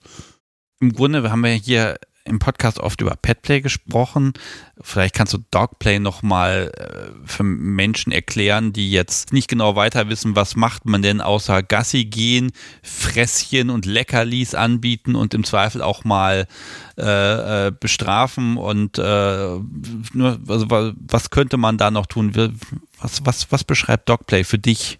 Also gekommen in die Ecke Dogplay bin ich über die Richtung Hunde sind gelegentlich auch mal äh, irgendwelche Kreaturen, die gequält, geschlagen, geknechtet werden. Da, da kam so mein SM-Aspekt ursprünglich her. Ich habe aber sehr schnell festgestellt, das ist gar nicht so meins. Der Teil vom Dogplay, in den ich dann relativ schnell übergegangen bin, war eher so die Richtung mit, man hat ein klares Hierarchieverhältnis, der eine tut, was der andere sagt, äh, beziehungsweise auch man versucht, ich finde das Wort Abrichtung so schlimm, es ist äh, so, so ein überbordendes Kopfkino, man versucht jemandem was beizubringen. Ich habe sehr, sehr viel später festgestellt, dass das, was Leute äh, als Abrichtung gerne bezeichnen, Bezeichnung mit, ich bringe dem Hund auf bestimmte Kommandos bei, dass er Dinge tut, dass das auch eine unglaublich spannende Form von Teamwork sein kann. Das hat aber viele, viele Jahre danach noch gedauert, wo ich eigentlich schon gesagt hatte, nee, also das mit dem Dogplay ist nicht mehr meins, weil, wie du auch gesagt hast, was macht man da eigentlich außer Hundefutter fressen, den Hund schlagen oder ihn im Zweifelsfall irgendwo anketten und liegen lassen und ignorieren? Mhm. Ist nicht so viel Aktivität drin. Ich bin relativ schnell da dann in andere Richtungen gerutscht, die medizinischen Fixierungen, ähm, Bondage. Ich habe auch sehr schnell festgestellt, anderes Spielen mit Strom ist auch meins. Das fing da zu der Zeit an und habe gedacht, okay, also was vom, vom Dogplay oder vom Hundespiel noch über ist, sind die diversen total praktischen Erziehungshilfsmittel, Halsbänder, Leine, Geschirr, was auch immer, die es für Hunde gibt. Die nutze ich auch immer noch total gerne, weil damit geht halt auch Kontrolle über Menschen. Aber eigentlich das mit dem Hund und auf allen Vieren habe ich für abgehakt gehalten. Okay, also wie, wieder so ein, so ein, wieder eine Erfahrung, die wieder woanders hinführt und dann, man geht dann weiter, man bleibt da nicht stehen, man, man geht halt den nächsten Schritt und den nächsten. Also wieder die Logik regiert. Ja, mhm. ich, also zumindest das, was ich für Logik halte. Ich habe immer so ein bisschen das Gefühl, das, was mir in meinem Kopf logisch erscheint, ist es für Leute, die es von außen betrachten und dann so Podcast-Fragen stellen, nicht unbedingt und am Ende zerpflückt da auch noch meine Logik, dass ich sie mir selbst nicht mehr glaube. Sehr spannend, ich habe Spaß. Oh Gott, das war gar nicht meine Absicht. Okay, dann, dann, müssen wir doch, bevor wir so Richtung heute gehen, weil da wird es dann spannend und da wird es dann wieder komplex, weil da, oh, da kommen noch so viele Anekdoten. Ich weiß gar nicht, wann wir das alles machen sollen heute. Es gibt noch die beiden wunderschönen Städte Münster und Hamburg. Ja, es gibt Da noch, muss ich wenigstens fragen. Ja, das kann man relativ kurz abhaken. Äh, ich habe in anderen Folgen von dir gehört, du fragst auch mal, hattest du mal negative Erfahrungen? Schon mal irgendwie, ist mal was so richtig in die Hose gegangen und nachdem ja Bielefeld völlig unerwartet die absolut positive Überraschung und das Beste, was mir passieren konnte, war, war, glaube ich, Münster das erste Mal, ähm, wo es für mich vermutlich zu viel war. Im Nachhinein kann ich es nicht beurteilen. Da habe ich noch versucht, unten und Hund zu spielen und jemand hat mich äh, mit Gerte an Halsband und Leine äh, in seiner Wohnung Wohnung quer durch die Wohnung getrieben, bis ich wirklich fix und alle zusammengebrochen bin. Ich glaube, da war ich einfach nur noch auf Endorphinen, aber das war nicht gut. Das war, glaube ich, drüber. So Dinge wie Stoppabbruch oder ähnliches äh, kannte man damals als Safe Word noch nicht so. Und ich glaube, selbst wenn ich eins gehabt hätte, wäre ich selbst schon im Kopf nicht mehr in der Lage gewesen, es zu nutzen oder zu erkennen, dass das jetzt gerade ein guter Zeitpunkt wäre, um es abzubrechen.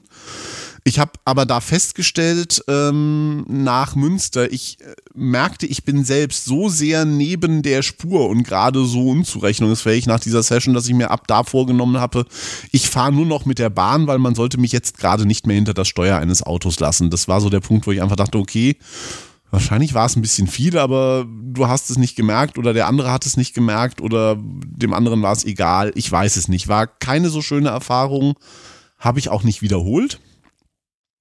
Und Jahre später hatte ich noch mal was Ähnliches mit jemandem in äh, Hamburg. Ähm, der stand auch total auf genau dieses Elektrohalsband, was ich da habe, wollte das auch unbedingt benutzen, um mich durch die Wohnung zu scheuchen, hat aber von vornherein kategorisch ausgeschlossen, es auch nur ein einziges Mal, um einschätzen zu können, wie es wirkt und wie es sich anfühlt, selbst auszuprobieren, nicht am Oberschenkel, äh, erst recht nicht am Hals oder sonstige Dinge und hat halt trotzdem einfach machen wollen und es war halt nicht gut im Sinne von, ich konnte es überhaupt nicht erotisieren und er hatte halt, was ein echtes Problem beim Spielen mit Strom ist, auch überhaupt kein Gefühl dafür, was passiert, wenn man auf den Knopf drückt und ob und wie weh das tut und das dosierbar ist. Und zu allem Überfluss. Aber ihr habt noch angefangen zu spielen. Wir haben angefangen zu spielen, wir haben aber, ich habe relativ schnell abgebrochen, habe festgestellt, nee, das ist nicht meins weil er viel zu viel Spaß daran hatte, mir weh zu tun und mein Kick ja nicht unbedingt ist, dass mir jemand weh tut, sondern der, dass ich brav sein muss, damit es nicht weh tut. Damit konnte er nicht so viel anfangen. Und äh, er hat halt überhaupt kein Gefühl und Verständnis dafür gehabt, dass und wie weh das tut, wenn er auf diesen kleinen Knopf drauf drückt naja, im Prinzip ein Sadist, der einfach mal guckt, was geht. Ne? Ja, wahrscheinlich. Aber da, da merke ich aber auch schon, okay, da ist aber ein Stück Entwicklung, dass du auch schon danach schaust, dass du von dem ja, von der Person, von der Stadt wollte ich schon sagen. Von der Stadt, also von, ja. dass, du von der, dass du von dem Treffen profitierst. Ja, unbedingt. Ja? Also das ist vielleicht auch, ist das so ein, so ein Meta-Ding? Also es gibt ja Menschen, die sagen, ich möchte gerne unten sein, ich möchte gern mich hingeben und brav sein und gelobt werden und da geht es ganz viel um diese Interaktion, dass alles schön ist. Und deine Motivation, da sehe ich schon so dieses, du möchtest gerne hinterher dieses tolle Gefühl haben, wo man einfach nur fliegt und schwebt ja. und es großartig ist das ist dir wichtig. Also dein, da ist dein Ego sagt halt ganz klar, ich bin bereit, eine Menge Quatsch zu machen, solange ich es hinterher geil gefunden haben werde. Exakt das, genau. Ich will dieses selige Grinsen, was ich das erste Mal in meinem Leben in Bielefeld mitgenommen habe, hinterher haben. Dann war es für mich eine gute Session. Wie es dazu kommt, ist mir völlig wurscht, aber es sollte halt halbwegs kompatibel sein mit den Leuten, damit es dazu kommt. Okay, das heißt aber auch, dass so ein, so ein Loyalitätsdenken. Ne? Heute ist mal doof, aber nächste Woche kann das schon wieder ganz anders Spaß machen. Das gibt es an der Stelle gar nicht so, sondern nee, es ist heute auf den Punkt, möchte ich gern Spaß haben. Fertig. Also ne, in, einer, in einer längerfristigen Beziehung ist man ja durchaus, da, da ist mal, gibt die eine Seite mal mehr als die andere und dann dreh, schwingt das immer schön in so Wellenbewegung und im Durchschnitt haben beide unglaublich viel Spaß.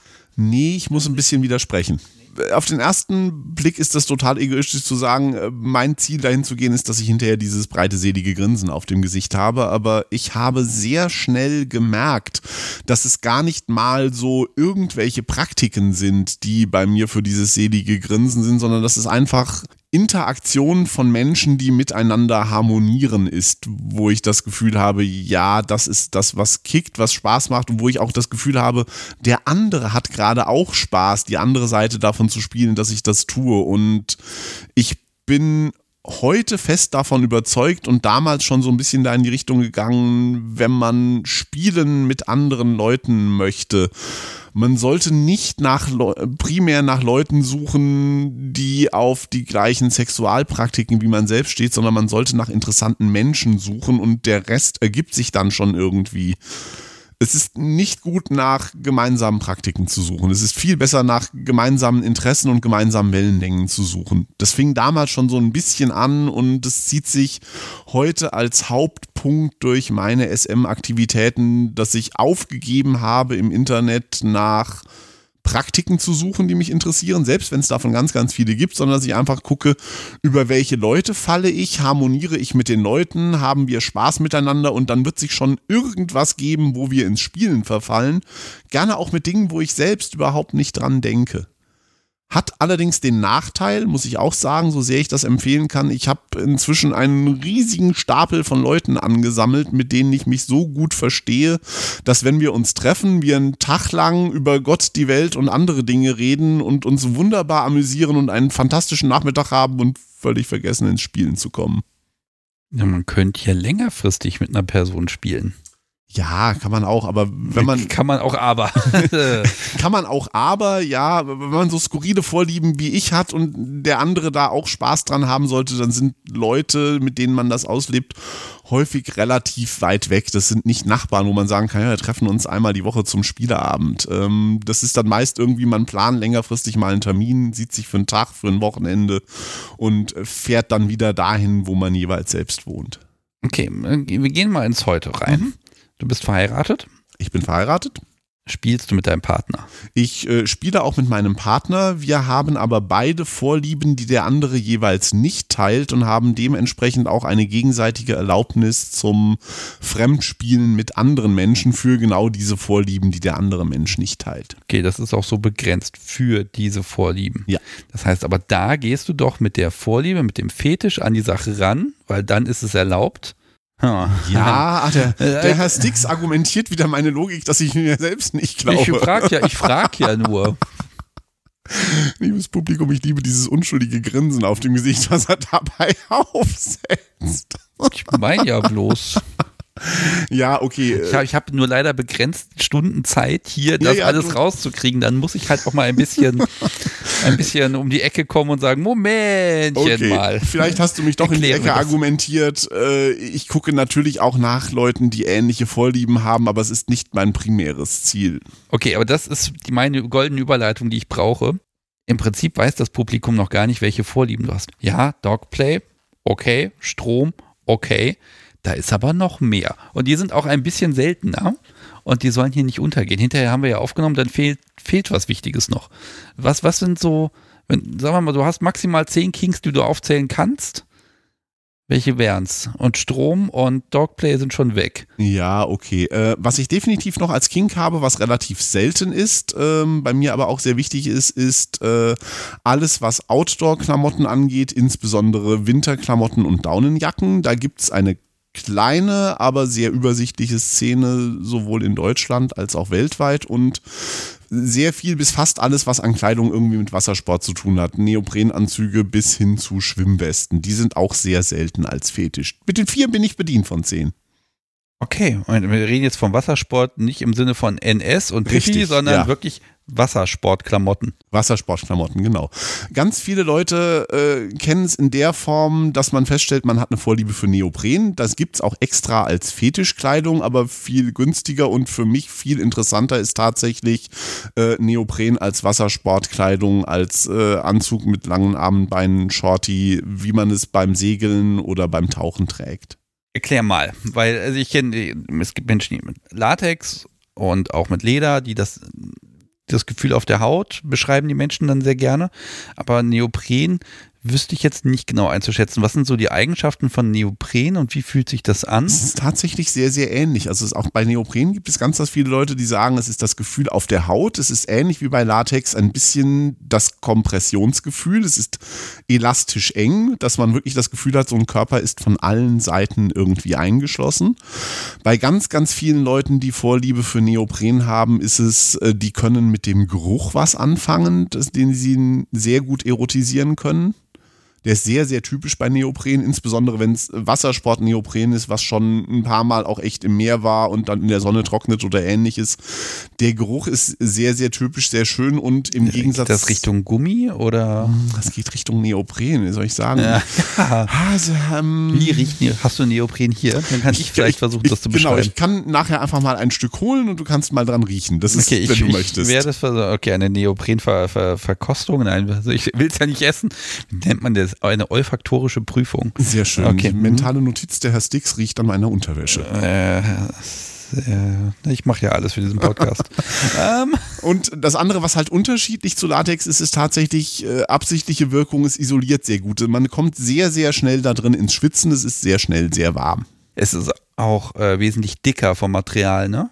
Gibt's in von 1 mm bis 7 mm. Alle Zwischenstufen sind möglich, je nach Vorlieben. Das ist wasserundurchlässig Äh, oder eben genau doch nicht. Was war der? Ich, Das saugt sich voll mit Wasser, aber hat keinen Wasseraustausch. Das heißt, im ersten Moment, wenn du damit wirklich ins Wasser gehst, ist es relativ kalt, weil einmal alles, was da Luft drin ist, durch Wasser ersetzt wird. Aber das Wasser tauscht sich halt nicht aus. Das heißt, es wärmt sich sehr schnell auf und ist und bleibt dann nass und warm. Okay, also das Wasser geht auf die Haut. Ja. Das, Ja, ja, das merkt man. sehr okay, schnell nass Damit haben wir jetzt also wirklich auch die Abgrenzung vom Latex, weil das ist ja im Prinzip dann, oh Gott, das ist jetzt ein gemeiner Vergleich. Latex ist so ein bisschen wie Frischhaltefolie, Neopren ist eher so das Handtuch. Nee, Neopren ist dann tatsächlich so ein bisschen die Thermobox dazu, aber ja, Okay. ja, ja. Ähm, was Okay, wie, wie kommt man da drauf, dass das spannend ist? durch den Marktbegleiter, das habe ich, äh, nicht, dass es spannend ist, aber dass es tatsächlich ein Fetisch ist. Das habe ich irgendwann mal beim Not Vanilla Podcast gelernt von jemandem, der auf Neopren stand und der eine total tolle Erkenntnis hatte, wo ich danach auch sagte, "Hm, hätte ich die nicht 30 Jahre früher haben können.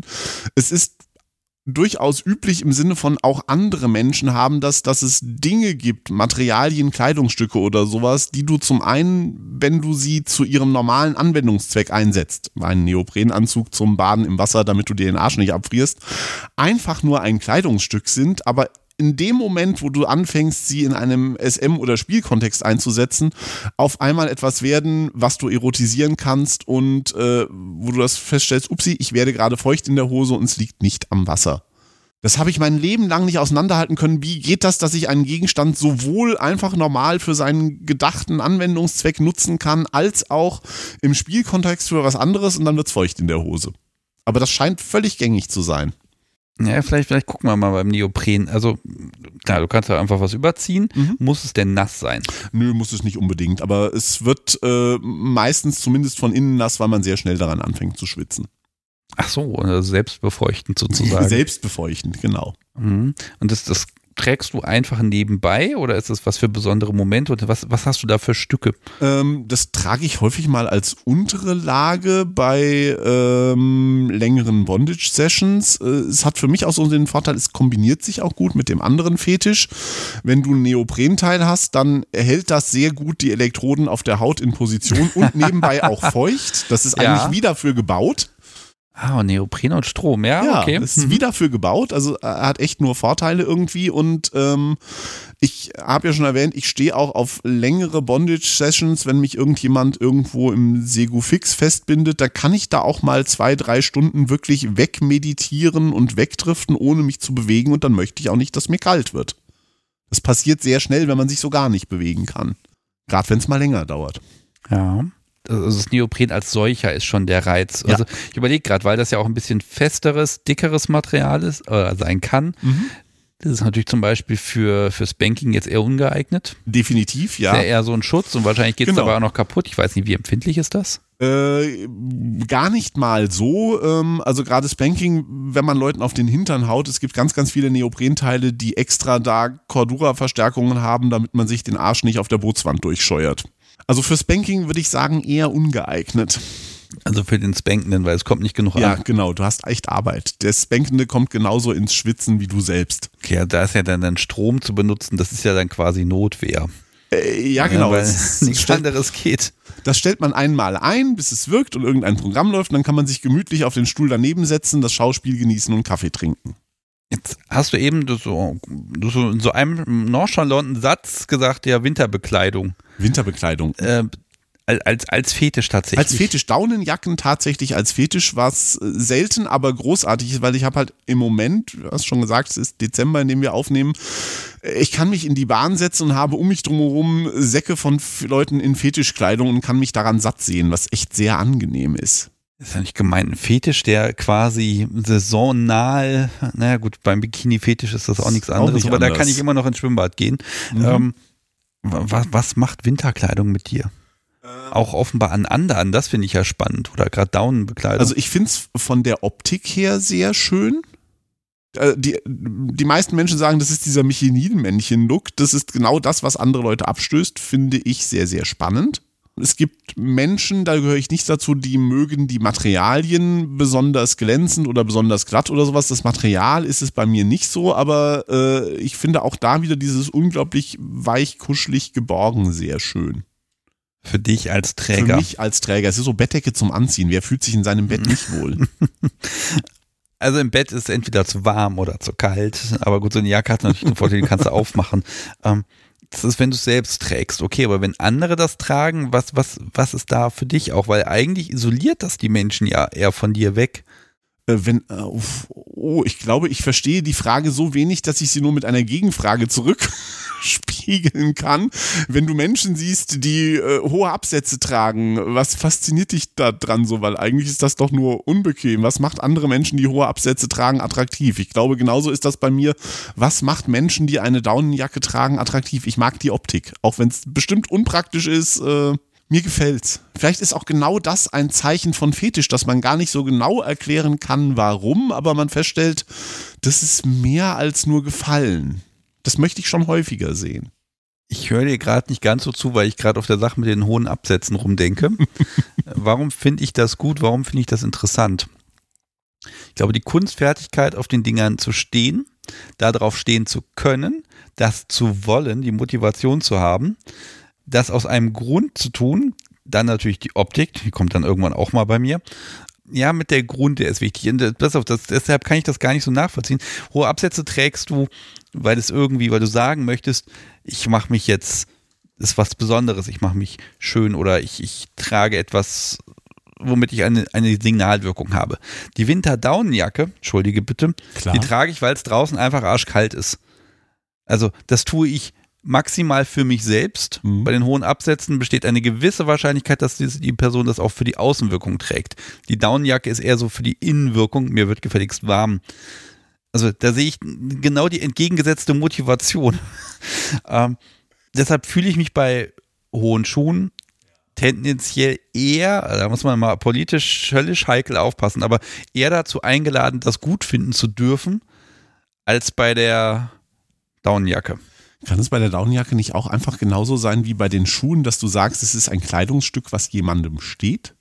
Siehst du, das ist der Punkt. Ich bin der, die Michelin-Männchen-Fraktion. Ja. Da, auf die Idee komme ich gar nicht. Siehst du? Aber das ist das Schöne, du kannst mir das ja erklären. Genau, deswegen Ähm. ich komme, äh, deswegen habe ich auch gerade so viel Spaß. Ich komme überhaupt nicht auf die Idee, dass jemand hohe Schuhe schön finden könnte, wo ich mir, das ist für mich einfach nur die Ausgeburt von Qual und Unbequem für den Träger. Also wenn man als Top das bei seinem Gegenüber hervorrufen möchte, okay, aber ansonsten habe ich genau dieses Ding mit den hohen Schuhen. Ich kann es besser tatsächlich echt nicht erklären, außer dass ich finde, oder Bikinis, es ist ein körperlich attraktives Kleidungsstück. An Leuten, auch nicht an allen Leuten. Also es muss schon irgendwie so ein bisschen zum Typ passen, zum Typ Mensch, jetzt auch egal ob Männlein oder Weiblein oder so. Es muss auch nicht unbedingt äh, die eine Marke oder so sein, auch wenn ich da auch nicht ganz unbefleckt bin, aber das ist. Gibt es da einen Favoriten? Ähm, bei mir tatsächlich die eher die Sportmarken von der Funktionsbekleidung. Äh, North Face steht bei mir relativ weit oben. Ähm, Haglöfs, die ganzen Schweden machen sehr, sehr schöne Sachen. Die meisten Menschen von den wenigen, die ich mit Daunenfetisch kenne, stehen eher auf die Modemarken Moncler oder sowas aus Frankreich. Damit kann ich wieder so gar nichts anfangen. Das geht dann echt in die Moderichtung. Das ist ja erstmal schön. Und ja. das hat auch für den Träger, die Trägerin einen Effekt, wird mhm. warm, kann auch boshaft sein. Ich stelle mir vor, ich würde, ich nehme mir vor, eine Session zu haben, wo ich das mit einbinde. Was kann ich da tun? Also, ich, ich habe ein Bild vor Augen, deshalb äh, erde mich mal. Du planst eine Session mit jemandem heute Abend, ihr habt beide, findet Down toll oder Down Jacken toll was tut ihr? Äh, man kann sich wunderbar darin fesseln. Das ist wieder so eine schöne schöne Polsterung, dass es keine Druckspuren gibt. Ich mag keine Spuren am Körper. Es ist äh, eine nützliche, praktische Lage für unten drunter, damit du an welchen Fesselungen auch immer zerren kannst. Äh, du kannst, wenn du das möchtest, Leute natürlich schon ein bisschen dadurch ärgern, dass du sie sehr viel zu warm einpackst und sie merken, selbst wenn sie sich nicht bewerken, kommen sie gerade furchtbar ins Schwitzen. Du kannst Leute auch in mehreren Lagen übereinander einpacken, wenn du das möchtest dann können sie sich irgendwann gar nicht mehr großartig bewegen vor lauter Kleidung, die sie übereinander anhaben. Ach, da muss man gar nicht groß fesseln, ne? Muss man gar nicht mal so, also wenn du fünf Daunenjacken übereinander hast, musst du gar nicht so fesseln, dann stehst du da mit alle von dir gestreckt, wenn du überhaupt noch stehst. Was tut man dann? Ähm, ich glaube tatsächlich, so blöd es sich anhört, einfach nur genießen. Was ich als nächstes Beispiel bringen wollte, wäre eine Firma, die tatsächlich für den Fetischbedarf Fessel, Schlafsäcke, Daunen gefüllt herstellt. Da packt man Leute rein, macht 27 Schnallen zu und dann hast du eine mumifizierte Wurst, die sich nicht mehr bewegen kann und die lässt du dann in der Ecke liegen und erfreust dich daran, wie sie halt nicht mehr viel tun kann. Ja, ich meine, die Frage, was macht man dann? Ne? Das hat jetzt auch mit meinem Bild im Kopf zu tun. Ich stelle mir halt schon vor, wie diese also gerade mehrere Jacken übereinander und dann noch ein bisschen Fixierung. Das ist natürlich dann auch so ein, ein harmloses Kleidungsstück, das durch, durch, das durch bloße Quantität zu, zu, zu etwas Restriktiven wird. Und dann kann man ja wunderbar Sex haben oder sonst irgendwas, was auch noch Wärme produziert. Ist das nicht wunderschön? Ein harmloses Kleidungsstück, das durch äh, Potenzierung zu etwas fiesem, gemeinen, bösartigen wird? Ist das nicht genau das, was wir alle irgendwie wollen mit Dingen, die wir tragen? Ich mag ja eher weniger Kleidungsstücke. Ja, ne? okay, also, wir hatten das ne, schon also, kurz. Aber das ist doch bei, bei Damen und Korsett auch nicht anders. Es ist eigentlich ein ganz harmloses Kleidungsstück, mit dem du Leuten ziemlich schlimme Dinge antun kannst und dich dabei köstlich amüsieren. Ich überlege gerade, ob ein Down-Korsett etwas wäre, was du interessant fändest. Es gibt Daunen-Zwangsjacken tatsächlich. Es gibt einen Hersteller, der sowas baut. Ich würde es gerne mal ausprobieren. Äh, die gibt es aber nur in Maßanfertigung und dafür ist mir es doch nicht interessant genug, dass ich da dann, auch wenn ich für andere Dinge durchaus gerne mal Geld ausgebe, sagen würde, juhu, ich stürze mich ins Shoppingparadies. Ich überlege auch gerade, also so eine, so eine ausgediente Daunenjacke, die lässt sich ja meistens durch diese Bündchen am Ende relativ schnell zur Zwangsjacke umfunktionieren. Mhm. Ne? Das dürfte relativ einfach gehen, weil man hat da im Zweifel schon ein schön robustes Zeug, gerade die Ausdauersachen. Ähm, äh, das geht. Ich überlege gerade, wie wir es schaffen, nicht vom Hundertsten ins Tausendste zu kommen. Gibt es noch mehr Kinks, Fetische, die so, die dringend erwähnt werden müssen und wollen? Die dringend erwähnt werden oder, müssen. Oder haben wir das schon mal so, so, zumindest schon mal so, ich sag mal wieder die Metadaten, also die wichtigsten äh, Punkte auf meiner Liste, so grob zumindest einmal drauf. Dann würde ich gerne über das Dinge tun auch nochmal äh, sprechen. Ja, okay. Ich glaube, dann wollen wir beide in die gleiche Richtung, weil wir hatten jetzt schon sehr, sehr viel zu Hunden und dass ich damit irgendwie angefangen habe, aber dann festgestellt habe, so richtig ist es doch nicht mehr. Ich würde dann mit dem Dinge tun nochmal zu den Hunden zurückkommen, weil ich eine ganz, ganz tolle Erfahrung hatte in meinem Leben. Äh, ich hatte eine dreijährige Episode in einer richtigen Hundeschule mit richtigen Hunden zusammen. Ja, pass auf, bevor wir jetzt über die Hundeschule sprechen, äh, wir haben nochmal die ganz kurze Pause jetzt hier genutzt und ich habe jetzt hier so eine, eine Weste. Und die war eigentlich gar nicht als Ding der Woche geplant. Jetzt mache ich sie zu einem. Und zwar steht hier Dickfett Rescue drauf. Sie ist rot hinten und gelb und vorne wieder rot. Also es ist so eine, wirklich so eine, was ist das? Bademeister tragen sowas. Bademeister tragen sowas sowohl als Auftriebshilfe als auch als Prallschutz, wenn man irgendwo dagegen dotzt. So, und das ist jetzt Neopren. Das ist ganz dickes Neopren. Äh, ganz dick ist gut, das ist bestimmt anderthalb Zentimeter Boah. dick, ne? Mhm, Also, ja, ja. also es ist richtig ordentlich. Hat das eigentlich Auftrieb? Ja, fünf Kilo. Wow. Diese Weste hat 5 Kilo Auftrieb, auch wenn die mit Wasser vollgesogen Ja. ist. Okay, cool. So, und da werde ich jetzt mal dran riechen. Ich schnapp mir mal eine Ecke. Ach, ja, ich erinnere mich an den Geruch. Das hat was von. es ist so ein bisschen.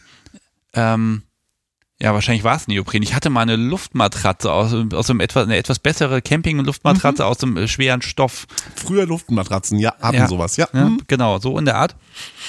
Und das ist so ein bisschen, ja, wie soll ich das erklären? Ja, das riecht nach Neopren, genau, das hast du ja eben auch gesagt. Das ist genau der Punkt. Es ist ein bisschen chemisch, äh, ein, ein bisschen nach Kunststoff, aber ich kann es nicht genau sagen. Es gibt da, ich habe irgendeine Assoziation. Es gibt irgendwas im Alltag zu Hause, was danach riecht, aber ich weiß ums Verrecken nicht was. Ja, also Gummi ist, glaube ich, gar nicht so weit weg davon, ähm, eher so in Richtung, äh, ein bisschen Richtung Fahrradschlauch. Jetzt habe ich es. Nicht Fahrradschlauch, Fahrradgeschäft. ja, Und zwar der, der, der Reifen, also nicht der Schlauch, sondern der Reifen. Mhm. Ja. Autoreifen. Das Ja. riecht so ein bisschen danach, ne? hm, so ein bisschen, ja, ja. Ne? genau. Also nicht, also aber doch Fahrradgeschäft. Ich glaube, wenn Mhm. ich in ein Fahrradgeschäft reinkomme, dann riecht es so ähnlich wie das hier. Stimmt, das ist es. Okay. Äh, an alle Menschen, die sagen, um Gottes Willen, nein, Neopren riecht total anders, schickt mir gerne eine, eine Geruchsdefinition, die packe ich auch gerne in die Shownotes rein oder werde sie in einer anderen äh, Live-Folge als, als, als Korrektur verlesen. Ähm, also wenn jemand beschreiben kann, wie Neo- Neopren riecht, äh, das bildlich oder wirklich so beschreiben, dass man es nachvollziehen kann, bitte her damit, ich fühle mich außerstande. Ähm, ist das jetzt hier äh, die, die Weste, ist die gekauft, weil äh, du irgendwie die gerne, also ist sie für den Fetischbedarf gekauft oder ist sie für den Tag am Strand gekauft? Sie ist für den Fetischbedarf gekauft, aber ich würde sie tatsächlich auch beim Wassersport anziehen. Bist du Wassersportler? Ich bin Wassersportler, ich segle sehr gerne. Ich hatte mal eine Phase, in der ich Führerscheine für alles, was schwimmt, gemacht habe. Ich darf auch alles, was schwimmt und nicht gewerblich ist, tatsächlich fahren, komme aber, weil ich nicht so nah an mir lebe, viel zu selten dazu. Okay, also es gibt ja hier gar nicht so weit weg so einen kleinen Baggersee, den kennst du vielleicht. Hier gibt es viele kleine. Welchen von den vielen? Okay, ach, Äh, st- stimmt, wir sind ja, wir Ja, sind ja ja. hier in Hessen. wir sind in Und, Mittelhessen. und, und hier gibt es ja viele kleine Seen, das vergesse ich immer. Bei uns da um Hannover rum, da gibt es so wenig Gewässer irgendwie und da sind meistens irgendwelche Angelteiche ähm, oder viel zu touristisch. Du hast irgendein, irgendein See hier in der Ecke, was, was kannst du da tun? Ich meine, das ist ja praktisch, du kannst Dinge machen, die öffentlich sind und dabei deine Fetischklamotten tragen. Das ist unglaublich großartig. Also ich kann das echt nur empfehlen, außer dass man sich seine Fetische natürlich nicht ganz aussuchen kann. Und ich gönne mir das, was mir mein Leben unglaublich viel angenehmer und äh, mehr Lebensqualität bietet. Im Sommer habe ich das regelmäßig. Ich schwinge mich morgens im Neoprenanzug aufs Fahrrad, fahre zum nächstgelegenen Badesee auf die grenzlegale Seite, weil die offizielle hat noch nicht offen, springe da ins Wasser, schwimme eine Runde um die Insel und fahre dann in meinem nassen Neoprenanzug auf dem Fahrrad zurück. Das ist ein unglaublich schöner Start in den Tat, Tag für mich, bringt mir als Schreibtischtäter ein bisschen Bewegung und ich weiß, die ersten Male, als ich damit angefangen habe vor ein, zwei Jahren, habe ich noch probiert mit Badehose, mit Handtuch mitnehmen und umziehen und im Gebüsch und wie und überhaupt und habe dann irgendwann mal gedacht, wisst ihr was, es ist mir gerade scheißegal, wenn ich Menschen auf Fahrrädern sehe, die in diesen bunt bedruckten Werbewurstpellen rumfahren, wo ich mir echt denke, der Anblick ist schon für einige Leute ein bisschen schwierig, dann muss die Welt mich auch ertragen, wenn ich im Neoprenanzug auf dem Fahrrad sitze und dann fahre ich zu Hause trocken los, komme nach dem Baden zu Hause nass wieder an, springe unter die Dusche und spare mir jegliche Umkleiderei und hab eine Stunde in Fetischklamotten. Trocknet das? Ähm, ein bisschen, das ist auch ein Vorteil von Neopren, wenn du Fahrtwind hast, was beim Fahrradfahren ja schon mal vorkommt, trocknet die äußere Schicht ab, aber du kühlst auch nicht aus, wie du in nassen Badeklamotten oder ähnlichem machen würdest, weil du diese wunderbare isolierende Wirkung hast. Also ich merke schon, diese, dieser Kink, der ist von, von, ja, die, die Praktikabilität ist unfassbar. Es ist eigentlich auch wieder nur folgerichtig, selbstverständlich in nassem Neopren durch die Gegend Fahrrad zu fahren. Man hat so viel davon. Also ich merke, das hat alles immer, das, das passt immer irgendwie, ja. Also du hast die, hast die coolen, positiven Aspekte, die hast du immer genau rausgesucht. Finde es schön, dass du das erwähnst, weil einer der Punkte, die Leute zu mir gerne sagen, sowohl im positiven als auch im Vorwurfssinne, ist, dass in meinem Leben alles danach ausgerichtet ist, dass als allererstes Funktion und Praxistauglichkeit kommt und danach erst die Frage, ob es eventuell vielleicht auch hübsch ist das meistens ist ja so, so ein Kink irgendwie unpraktisch. Du hast eben das Korsett genannt, mhm. ne? Das ist ja in allererster äh, Linie, es ist wunderschön, aber unpraktisch. Ja, irgendwie halterlose Strümpfe, schön, aber unpraktisch. Hohe Schuhe, schön, aber unpraktisch. Und bei dir kommt jetzt eben die Praktikabilität eben nach vorne. Da bin ich gespannt, welch, welche Kinks da noch in den nächsten Jahren äh, entdeckt werden können von dir kann mir da im Grunde eine Menge vorstellen. Ein paar in der Pipeline, wo ich denke, da will ich in Zukunft mal gucken und ausprobieren, aber das würde vielleicht im Moment den Rahmen sprengen. Wir haben für heute, glaube ich, noch genug andere Dinge. Aber du kannst ja zumindest einmal die Dinge erwähnen, dann kann das Publikum schon mal überlegen, was wir dann in ein paar Jahren besprechen. Ja, okay, also als äh, kurzen Anteaser, was ich vor sehr kurzer Zeit für mich entdeckt habe und völlig drin aufgehe, ist Warensicherung für Kleidungsstücke. Diese Dinge, die man aus dem Modegeschäft kennt. Das teure Stück Markenkleidung hat irgend so ein Plastikpnöpel dran und man geht zur Kasse und äh, die Kassiererin hält das auf ein Gerät drauf und dann kriegt der Plastikpnöpel los und dann geht der Alarm nicht mehr los, wenn man das Geschäft verlässt. Ist, ich liebe diesen wunderbar Fragenden. Ich werde diese Frage jetzt nicht stellen. So. Ich werde sie nicht stellen, was. Schade, ich hätte jetzt auf die Frage gewartet. Nein. Okay, also wenn du es erzählen möchtest, sehr gerne, aber ich werde nicht nachfragen, denn ich habe natürlich total den Durchblick und kann mir natürlich total vorstellen, was um Himmels. Ach, komm, erzähl. Ich, ich erzähl's, genau. Also ich, es ist nicht meine Idee, muss ich zugeben. Ich habe es letztens in diesem Internet gesehen bei Leuten und ja, völlig logisch, man kann mit diesen Dingern Kleidungsstücke abschließbar machen. Du hast halt einen sehr, sehr dünnen spitzen Pin, den du durch egal welches Gewebe zerstörungsfrei durchkriegst und damit hast du an jedem normalen Kleidungsstück einen Reißverschluss, ein was auch immer abgeschlossen. Und äh, bei längerem drüber nachdenken kommt man auch so Ideen, wenn man das an seinem Subi befestigt, vielleicht auch irgendwie auf der Innenseite der Hose oder irgendwo, wo man es nicht sieht dann kann man Subi davon abhalten, dass er ein Geschäft betritt, weil in dem Moment, wo Subi mit so einem Ding das Geschäft betritt, geht sofort der Alarm los. Oder man kann auch, wenn man das Subi im Geschäft an die Klamotten macht, nachdem man vorher in einer Blechbüchse dieses Warensicherungsetikett reingeschmuggelt hat, auch verhindern, dass Subi einen Laden verlässt, weil dann geht ja der Alarm los. Da kann man tolle Sachen mitmachen, glaube ich. Da muss ich viel in Zukunft nochmal probieren, was und wie da alles geht und was man da alles für Unfug mittreiben kann dann besprich das aber bitte mit dem Laden, weil ja, das Subi ins, im Geschäft mit äh, Subi mit einem ähm, wie heißt es, ein Transponder. Etikett, genau. Äh, mit, genau, mit einem Etikett dazu versehen, okay. Aber das dann auch wieder selbsttätig abzunehmen, da wird jeder Ladendetektiv die Krise kriegen. Definitiv. Der ja. eine Akt, der ist noch irgendwie, der ist auch okay, der andere ist, hm, okay, das, da muss man halt Dinge dabei haben, die der Laden garantiert nicht führt. Zum genau. Beispiel diese Weste hier, wenn du die jetzt in so, in so einem Jeansladen hast, dann wird da keiner behaupten, dass das Ding mitgenommen würde, also geklaut würde. Ähm, okay. Ja, das war auch so meine Idee. Man kann damit tatsächlich äh, äh Menschen aus Geschäften fernhalten. Ja, oder Kleidungsstücke, die sie tragen, abschließbar machen, mit wenig Aufwand, mhm. die ja dafür gar nicht gedacht sind.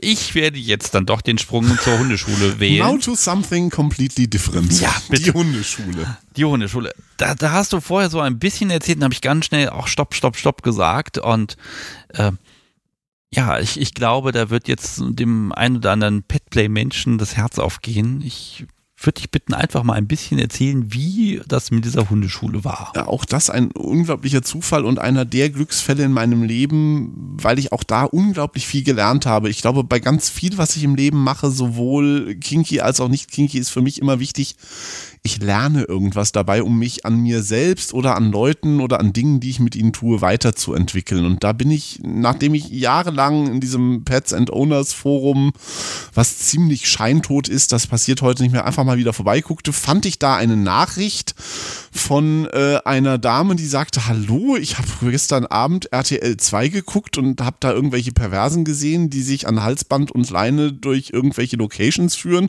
und Hund spielen und das sah irgendwie, nein, das klappte vorne und hinten nicht, dass der Hund gehorcht und ich sah das und mein erster Gedanke war, ja, natürlich kann das nicht klappen, dass der Hund so irgendwas lernt, wenn du versuchst, so dem Hund etwas beizubringen.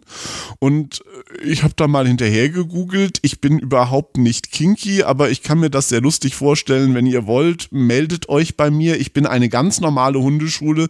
Ich habe mit BDSM nichts zu tun. Von vornherein kommt nicht auf die Idee, niemand wird bei mir gequält oder geschlagen. Das mache ich nicht mit vierbeinigen Hunden, das mache ich auch nicht mit zweibeinigen Hunden. Aber wenn ihr Lust habt, mal einen ganz normalen Hundeschulalltag oder mehrere davon zu erleben, äh, meldet euch bei mir in folgender Hundeschule. Das ist mal ein Beitrag. Also die Person hat sich offenbar wirklich informiert ja. und zwar nicht nur ein bisschen. Mhm. Kann, kann die Motivation gerade nicht nachvollziehen. Neugier. Okay, also, also die, per, die, Person war neugierig. Damals. Die Person war neugierig, äh, was das für Leute sind und äh, die Person hat natürlich auch gesagt, muss man sagen, äh, was ich sehr, sehr fair bis zu geradezu spotten günstig finde, ich nehme für Menschen die gleichen Tarife wie für Hunde, wenn sie zu mir kommen. Wenn man sich überlegt, was der übliche Sexdienstleister kostet, die Hundeschule ist meist billiger. Ja, gut, das kann man ja nicht vergleichen. Mhm. Wobei, ne, das muss, ich wollte jetzt gerade sagen, naja gut, die Menschen sind dann noch pflegeleichter, die pinkeln einem nicht ans Bein, wobei ich wahrscheinlich in der Hundeschule wahrscheinlich das eben nicht ausschließen würde. das Angebot ist da. Ja. Und dann, ja, ist die Frage. Also entweder schreckt es die Leute ab, weil das ist ja eine völlig asexuelle Nummer also es ist total nützlich, deshalb schreckt es Menschen ab, aber dich zieht sowas doch an. Mich zieht sowas an. Ähm, ich gehöre auch zu den Leuten, die äh, nicht unbedingt Sex und BDSM miteinander verbinden müssen. Ich kann das sehr, sehr gut trennen. Ja, ich freue mich, wenn ich bei einer Session einen Orgasmus habe. Das ist aber nicht unbedingt Grundvoraussetzung, damit ich dieses selige Grinsen kriege oder sowas. Und es gibt auch noch ähm, durchaus den einen oder anderen Menschen, gerade in der Petplay-Ecke, der sich denkt, nee, das muss nicht unbedingt was mit Sex zu tun haben. Es sind nicht so viele Leute, aber das gibt's durchaus. Gut, aber du hast das da gelesen. Was hast du gemacht? Äh, ich habe da hingeschrieben und gefragt, ob das Angebot noch gilt. Und äh, es hieß, ja, irgendwie schon seit Jahren nicht mehr, nur noch auf sehr kleiner Flamme. Ach so, du hast das erst viel später entdeckt. Ich habe das viel später, ich habe das Jahre gelesen, nachdem das geschrieben wurde, weil ich auch in diesem Forum jahrelang nicht mehr vorbeigeguckt habe. Mhm, okay. Aber es, ja, im Prinzip ja, aber nur noch auf sehr kleiner Flamme und für sehr wenige Leute, eben weil die meisten Leute, die anfragen, irgendwas haben wollen, was mit Quellen, Schmerzen, Erniedrigen oder sonstiges zu tun hat und das ist halt nicht ihrs. Okay, äh, was, was hat sie dir erklärt, was, was sie anbietet? Ein Training, Ausbildung, wie sie es mit jedem anderen Hund auch machen kann. Man kann das, was heute so landläufig als Hundeführerschein bekannt ist, heißt offiziell Gebrauchshundeausbildung. Es gibt irgendwie eine Begleithundeausbildung, wie du deinem Hund beibringst, dass er aufs Kommando bestimmte Dinge tut, dass er keine Leute anbellt äh, und all solcherlei Dinge. Sie hat angeboten, auch wenn du das möchtest und man irgendwann feststellt, okay, so die klassische Hundeausbildung ist jetzt langsam durch. Menschen sind halt doch ein bisschen gelehriger als Hunde. Könnte man auch so Dinge wie Dog Dancing machen, was ganz spannend ist. Das heißt, es spielt Musik und sie gibt im Prinzip die Bewegungen vor, die der Hund dann auf dem Boden macht. Man kann das auch mit echten Hunden machen. Tipp, nicht googeln, wenn euch sowas interessiert. Man versaut sich den Spaß, wenn man sich das vorher im Internet anguckt, wie das richtige Hunde machen. Ähm, und ich war halt neugierig und dachte, okay, schau einfach mal, wie das so wird. Mir war relativ schnell klar, dass der Teil ähm, mit Hundeerziehung hat was mit Schmerzen zu tun, nicht mehr so meiner ist. Dafür waren einfach zu viele Jahre Entwicklung dahinter. Was ich daran spannend fand und was der Glücksfall war, war, als ich da zum Antrittsgespräch kam, hat man mich so ein bisschen vor die Wahl gestellt, was und wie man da tun soll. Also natürlich kann man einen Hund trainieren, auf Kommando Dinge zu tun. Man sagt Sitz und der Hund macht Sitz. Man sagt Platz und der Hund macht Platz. Das Problem für mich, weswegen ich das total doof fand eigentlich, war, äh, ich bin halt kein Hund. Das heißt, ich bin, bin ein Mensch und wenn mir jemand Sitz sagt, dann kann ich entweder überlegen, ich habe jetzt das Wort Sitz verstanden, ich versuche das zu tun, was dieser Mensch von mir will. Das ist relativ schnell langweilig oder ich versuche ganz bewusst eben was anderes zu machen äh, oder gar nichts zu tun. Das sind Brettspiele. Kann man machen, ist aber auch nur sehr bedingt meins. Äh, ich war halt trotzdem neugierig und dann fragte ich, gibt es da sonst noch was? Und sie sagte, ja, was es auch gibt und was sie machen kann, es gibt für Hunde einen internationalen Standard der nonverbalen Ausbildung, dass ein Hund auf Gesten oder auf Geräusche reagiert, die man ihm beibringt. Das braucht man, wenn man Hunde in internationalen Teams hat, wo Leute unterschiedliche Sprachen sprechen ähm, oder wenn man ein und denselben Hund mit völlig fremden Leuten als äh, wirklich Diensthund für irgendwelche Aufgaben rundschickt. Und das fand ich dann spannend. Okay, da sehe ich auch, da sehe ich auch einen Sinn hinter, weil mhm. das ist genauso dieser Punkt. Also ich hatte jetzt eben erwartet, okay, Sitz und Platz zu verstehen ist nicht das Problem. Also bin ich jetzt davon ausgegangen, das geht jetzt eher um die, um die Art der Ausführung. Nee, gar nicht. Also, ne, sich zu setzen Aha. ist jetzt, das kann man, kennen viele Menschen im BDSM auch, äh, diese Subi knie dich hin. Ja, das, das kann, da kann man doch, da kann man dran rumfeilen und daran schauen, dass das besonders elegant ist und eine, eine fließende Bewegung und all solche Dinge, ne? Das hätte ich jetzt erwartet, dass du da in der Hundeschule lernen kannst, aber Darum geht's gar nicht. Darum geht's gar nicht. Und wir haben das wirklich gesagt, das, das ist genau meins. Ich möchte das ausprobieren. Äh, ich habe als Mensch so ein bisschen, auch wenn man das vielleicht nicht gleich glaubt, immer das Gefühl, es ist unglaublich schwierig, die richtigen Worte zu finden. Und Kommunikation mit Worten ist manchmal echt, echt anstrengend, aber sie sind halt alles, was wir haben und es gibt nichts Besseres. Und ich wollte mal was ganz Neues ausprobieren und in dieser Situation sein, dass äh, ein Fingerschnipsen, eine Geste und und ich muss auf diese Geste irgendwas tun. Das heißt, ich muss zum einen erkennen, welche Geste ist das, was will die von mir, alles komplett ohne Worte, sprechen ist doof. Und zum anderen, wenn ich die Geste noch nicht kenne oder nicht verstanden habe, muss mir meine Hundetrainerin ja auch irgendwie beibringen, im wahrsten Sinne des Wortes, was ich tun muss. Sie kann ja nicht sagen, ja, jetzt setz dich halt hin ein Hund versteht halt kein jetzt setz dich halt hin, das, sondern sie muss irgendwie den Hund dazu bringen, dass er das tut, was sie möchte, ohne Worte zu benutzen und auch ohne es dem Hund vorzumachen. Das wäre halt auch so eine Option. Okay, da würde ich jetzt dir unterstellen, als denkender Mensch, okay, da kommt eine neue Geste, du weißt, jetzt muss irgendwas passieren, dann probierst du halt die gängigen Dinge aus. Ja. So, da setzt man sich hin, da legt man sich hin, auf dem Rücken, auf dem Bauch, man dreht sich im Kreis, alles Mögliche. Und dann irgendwann stellt man fest, nichts davon ist jetzt das Richtige. Genau. Also, was, was für eine Sache gab es, wo war so die erste harte Nuss zu lernen? Ähm. Die härteste Nuss, bitte, wenn ihr an sowas Spaß habt, auch nicht googeln, ist äh, dem Hund beizubringen, dass er auf Kommando bellt. das war die härteste Nuss meines Lebens und sie sagte, sie hatte schon viele menschliche Hunde, aber ich habe am längsten gebraucht. Und wir hatten immer ja, die Absprache, nicht schummeln, nicht hinterher erklären, nicht reden, lieber nächstes Mal nochmal. Okay. Das ist hart. Okay, Noch dazu, da, da, sind wir da im Bereich von Stunden?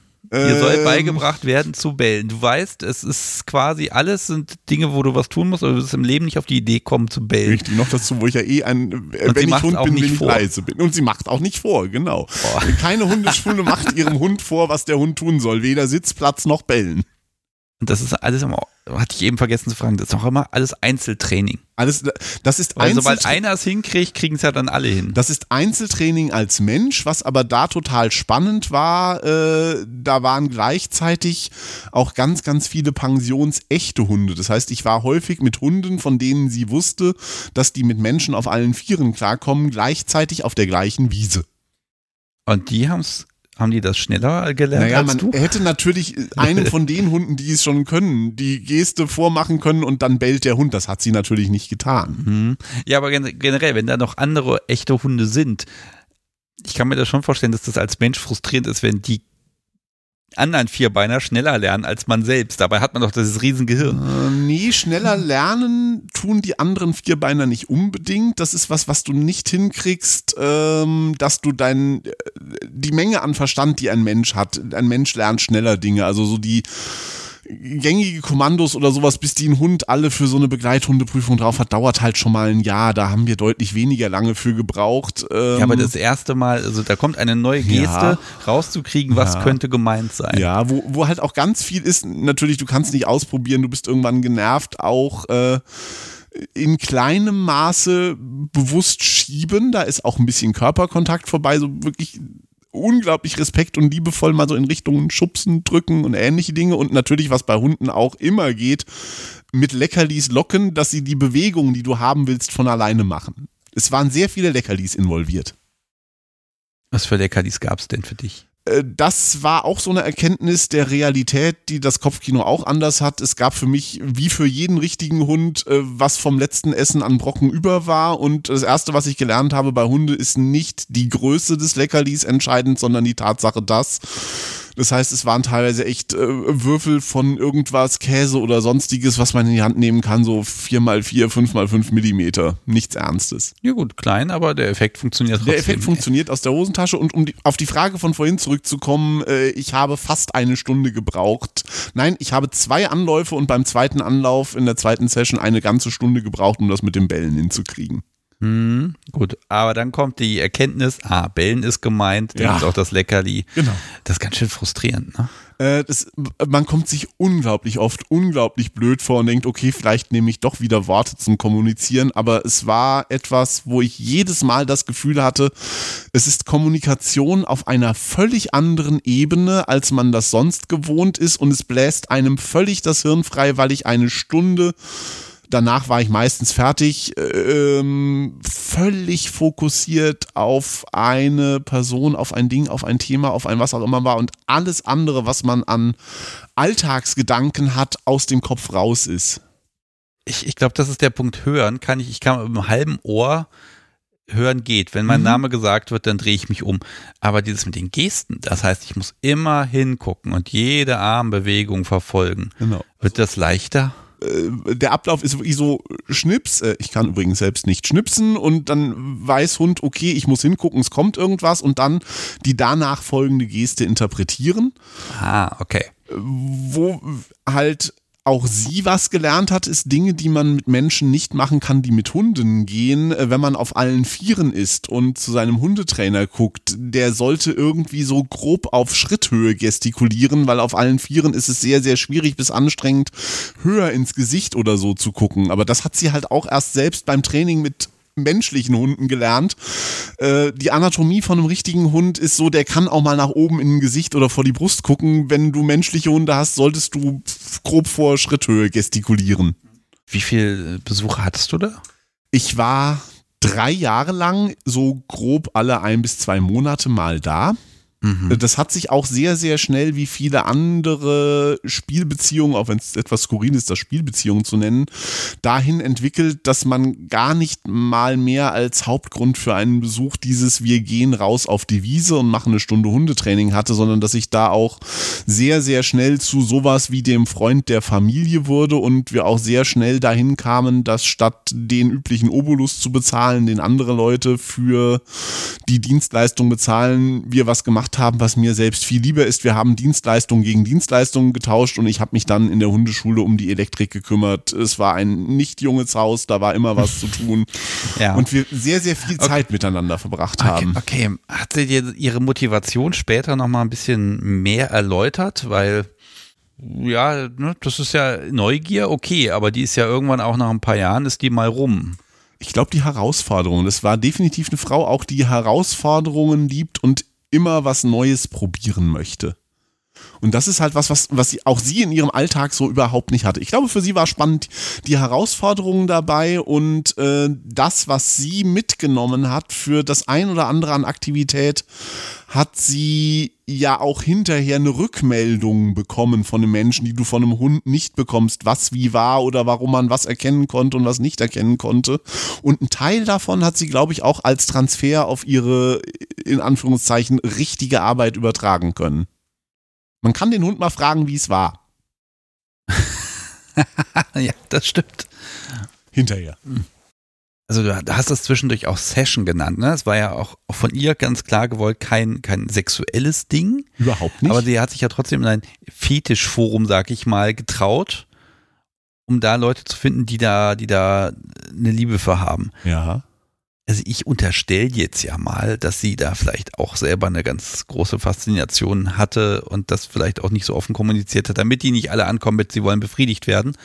Aber ich würde schon unterstellen, dass da Neugier, aber auch eine dauerhafte Faszination dahinter ist, äh, generell diese Führungsrolle einzunehmen. das, äh, danke für die Formulierung. Ich hatte schon gerade, während du dran warst, überlegt, wie sag ich das, wenn du eine Hundeschule hast und Hunden was beibringst musst du schon ein äh, relativ starkes Auftreten haben, wäre jetzt meine Formulierung gewesen, was sie definitiv hatte. Das lag ihr völlig im Blut und wenn man an sowas Spaß hat, kann ich mir auch vorstellen, dass man es im Zweifelsfalle dann in dem Kontext auch mit Leuten da Spaß dran haben kann, aber ich bin mir sehr, sehr sicher, es war bei ihr da keinerlei sexuelles Interesse dabei. Es muss ja kein sexuelles Interesse sein, sondern es kann ja auch einfach anregend sein, sage ich mal. Ne? Sie hatte Spaß dran. Gen genau, Man sah genau, das an, sie hatte Spaß. Das ist vielleicht der Punkt. Ja. ja. Okay. Hm, ja, ich, ich sehe so ein bisschen, dass uns die Zeit davon läuft. Natürlich, der, der Punkt, dass der kommt, war klar. Ähm, du hast mir auf einer Liste, die hast du mir auch vorher geschickt, da hast du RFT geschrieben. Und ich habe keine Ahnung, was RFT ist. Also hier steht RFT und da habe ich hintergeschrieben WTF. Ich ah, habe kein WTF gesehen. Das ist das, das WTF RFT? habe ich geschrieben. Ah, okay, okay, du hast hier ein, einen Kasten. Einen Kasten? Einen elektrischen Kasten. Einen elektrischen Kasten. Das, das, ist, okay, jetzt weiß ich, wofür RFT steht. Da hätte ich drauf kommen können. Ähm, okay, wie beschreibe ich das? Also das Publikum bekommt natürlich auch Bildmaterial von dir. Du darfst Telefon sagen. Das ist ein Telefon.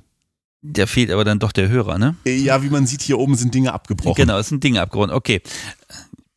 Das sieht nicht aus wie ein Telefon. Okay, ich beschreibe mal, was ich habe. Ich habe hier einen, einen schönen großen Kasten aus Metall, aber Bakelit? etwa die Größe. Es ist Bakelit tatsächlich. Bakelit? Ach, unten drunter ist unten kalt, genau, ist an der Metall? Seite ist okay.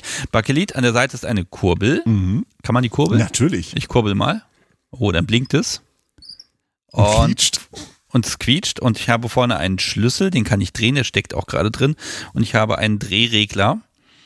Ähm, Links habe ich ein, ein Daumen hoch Emoji, also das ist so ein Aufkleber, du hast einen Aufkleber äh, draufgepackt aus Rot. Da steht jetzt übrigens, was ist äh, RFT, richtig fieses Teil steht da. Und ich kann jetzt also kurbeln. Ich erinnere mich gerade an diese Sprengstoffteile. Du musst kurbeln, ja. kurbeln, kurbeln, kurbeln, kurbeln. Ja. Dann irgendwann wird genug Spannung aufgebaut sein, dann wird die grüne Lampe blinken oder leuchten. Fast.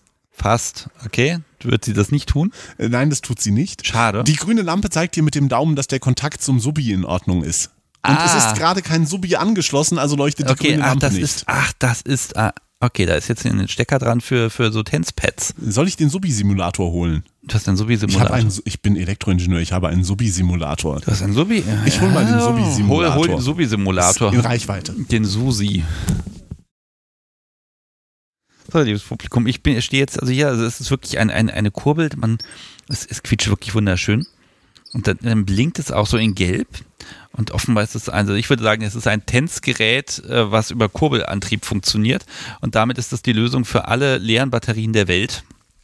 Was ja bei Tänzgeräten eh immer ein Riesenproblem ist. So, der Subi-Simulator, was hast du denn da jetzt? Ich sehe da jetzt auch nur zwei Kontakte. Das ist ein elektrisches Bauteil, was ungefähr die gleichen Eigenschaften hat wie ein menschlicher das mal Körper. An. Ja, ich bitte darum. So. Und jetzt kannst du mal kurbeln. Ich kurble.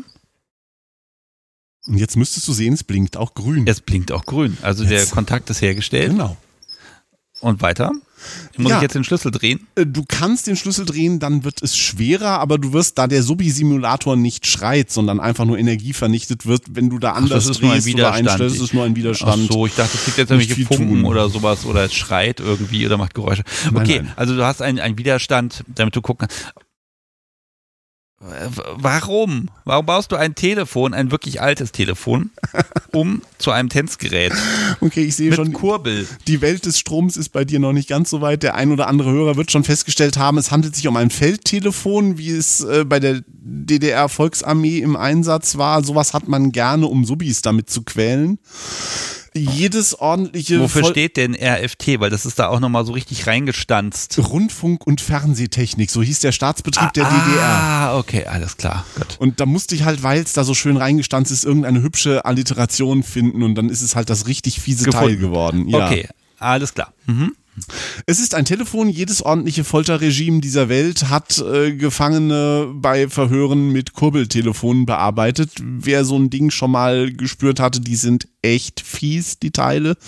Das sind sehr, sehr nadelige Schmerzen, kann ich irgendwie so gar nicht mit. Ich fand immer Feld, auf gar keinen Fall geht Feldtelefon, weil sie auch unglaublich schwierig und schlecht zu dosieren sind. Wenn man sich in der SM-Welt rumtreibt, ist ja eigentlich so eine dieser Prämissen, die man immer hat, langsam anfangen und Dosis langsam steigern. Und das ist halt mit einem Feldtelefon sehr, sehr schwierig, weil wenn man die Geschwindigkeit, mit der man kurbelt, verändert, verändern sich von dem Signal, was da rauskommt, sowohl die Spannung, die größer wird, als auch die Frequenz, die größer wird. Und das ist ganz schlecht ah, also zu kontrollieren. Schneller kurbeln heißt schneller härter. Genau, schneller kurbeln heißt mehr Auer. Und mhm. zwar gleich und häufiger.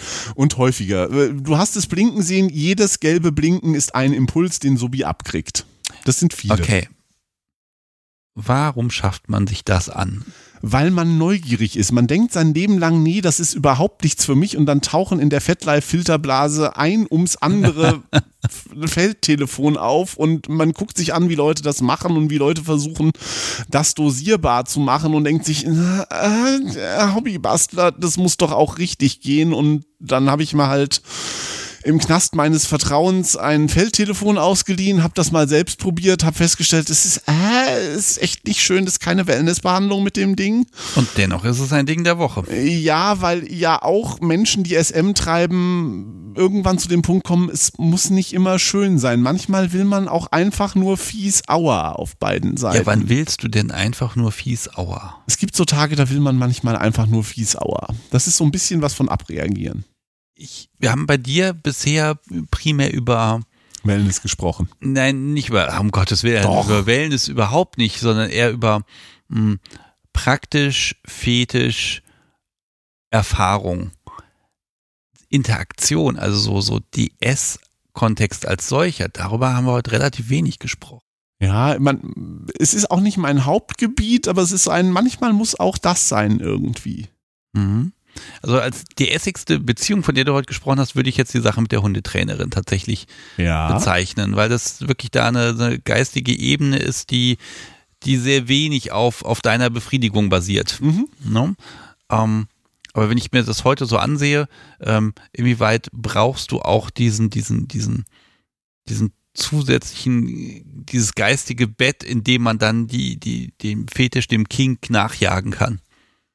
Ist das wichtig? Ja, auch da ist es, glaube ich, wieder wichtig ist für mich primär die Chemie zwischen den Leuten, dass es zwischen den zwei Leuten, die miteinander spielen, gut funktioniert. Ich bin auch äh, fast immer ausschließlich in 1 zu 1 Sessions unterwegs, so mit mehreren Tops, einen Bottom oder umgekehrt ist für mich sehr, sehr schwierig, weil man sich dann schlecht aufeinander fokussieren kann oder das halt auch immer mal wechselt irgendwie.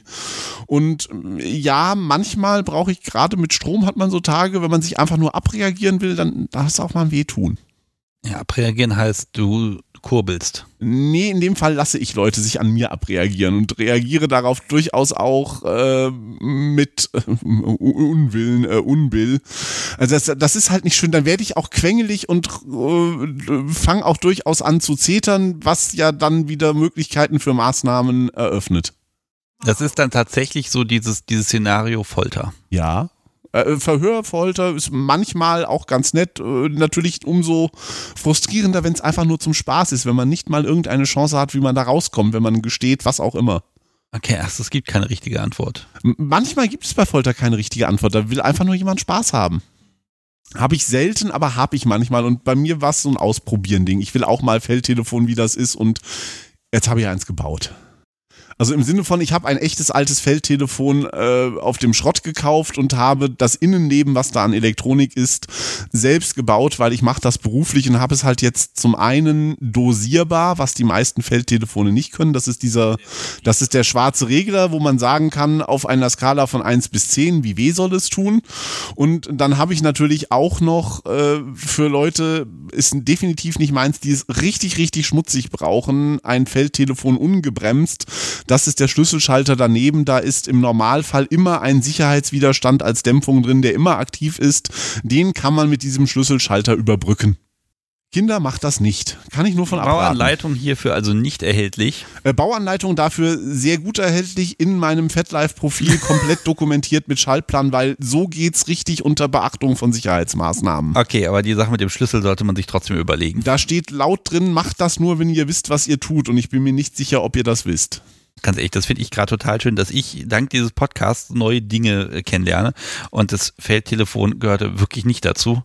äh, also ganz ehrlich, wenn, wenn die Welt untergeht, es gibt keinen Strom mehr und ich möchte trotzdem irgendwie Subi mit Strom ärgern, dann ist Damit. genau dieses Teil, Ja. dann komme ich dann zu dir, wenn es soweit ist. Damit. Äh, ich fürchte allerdings, wenn dieser Fall eintritt, dann habe ich ganz andere Probleme. Dann kommst du nicht mehr zu mir. Ja, vermutlich.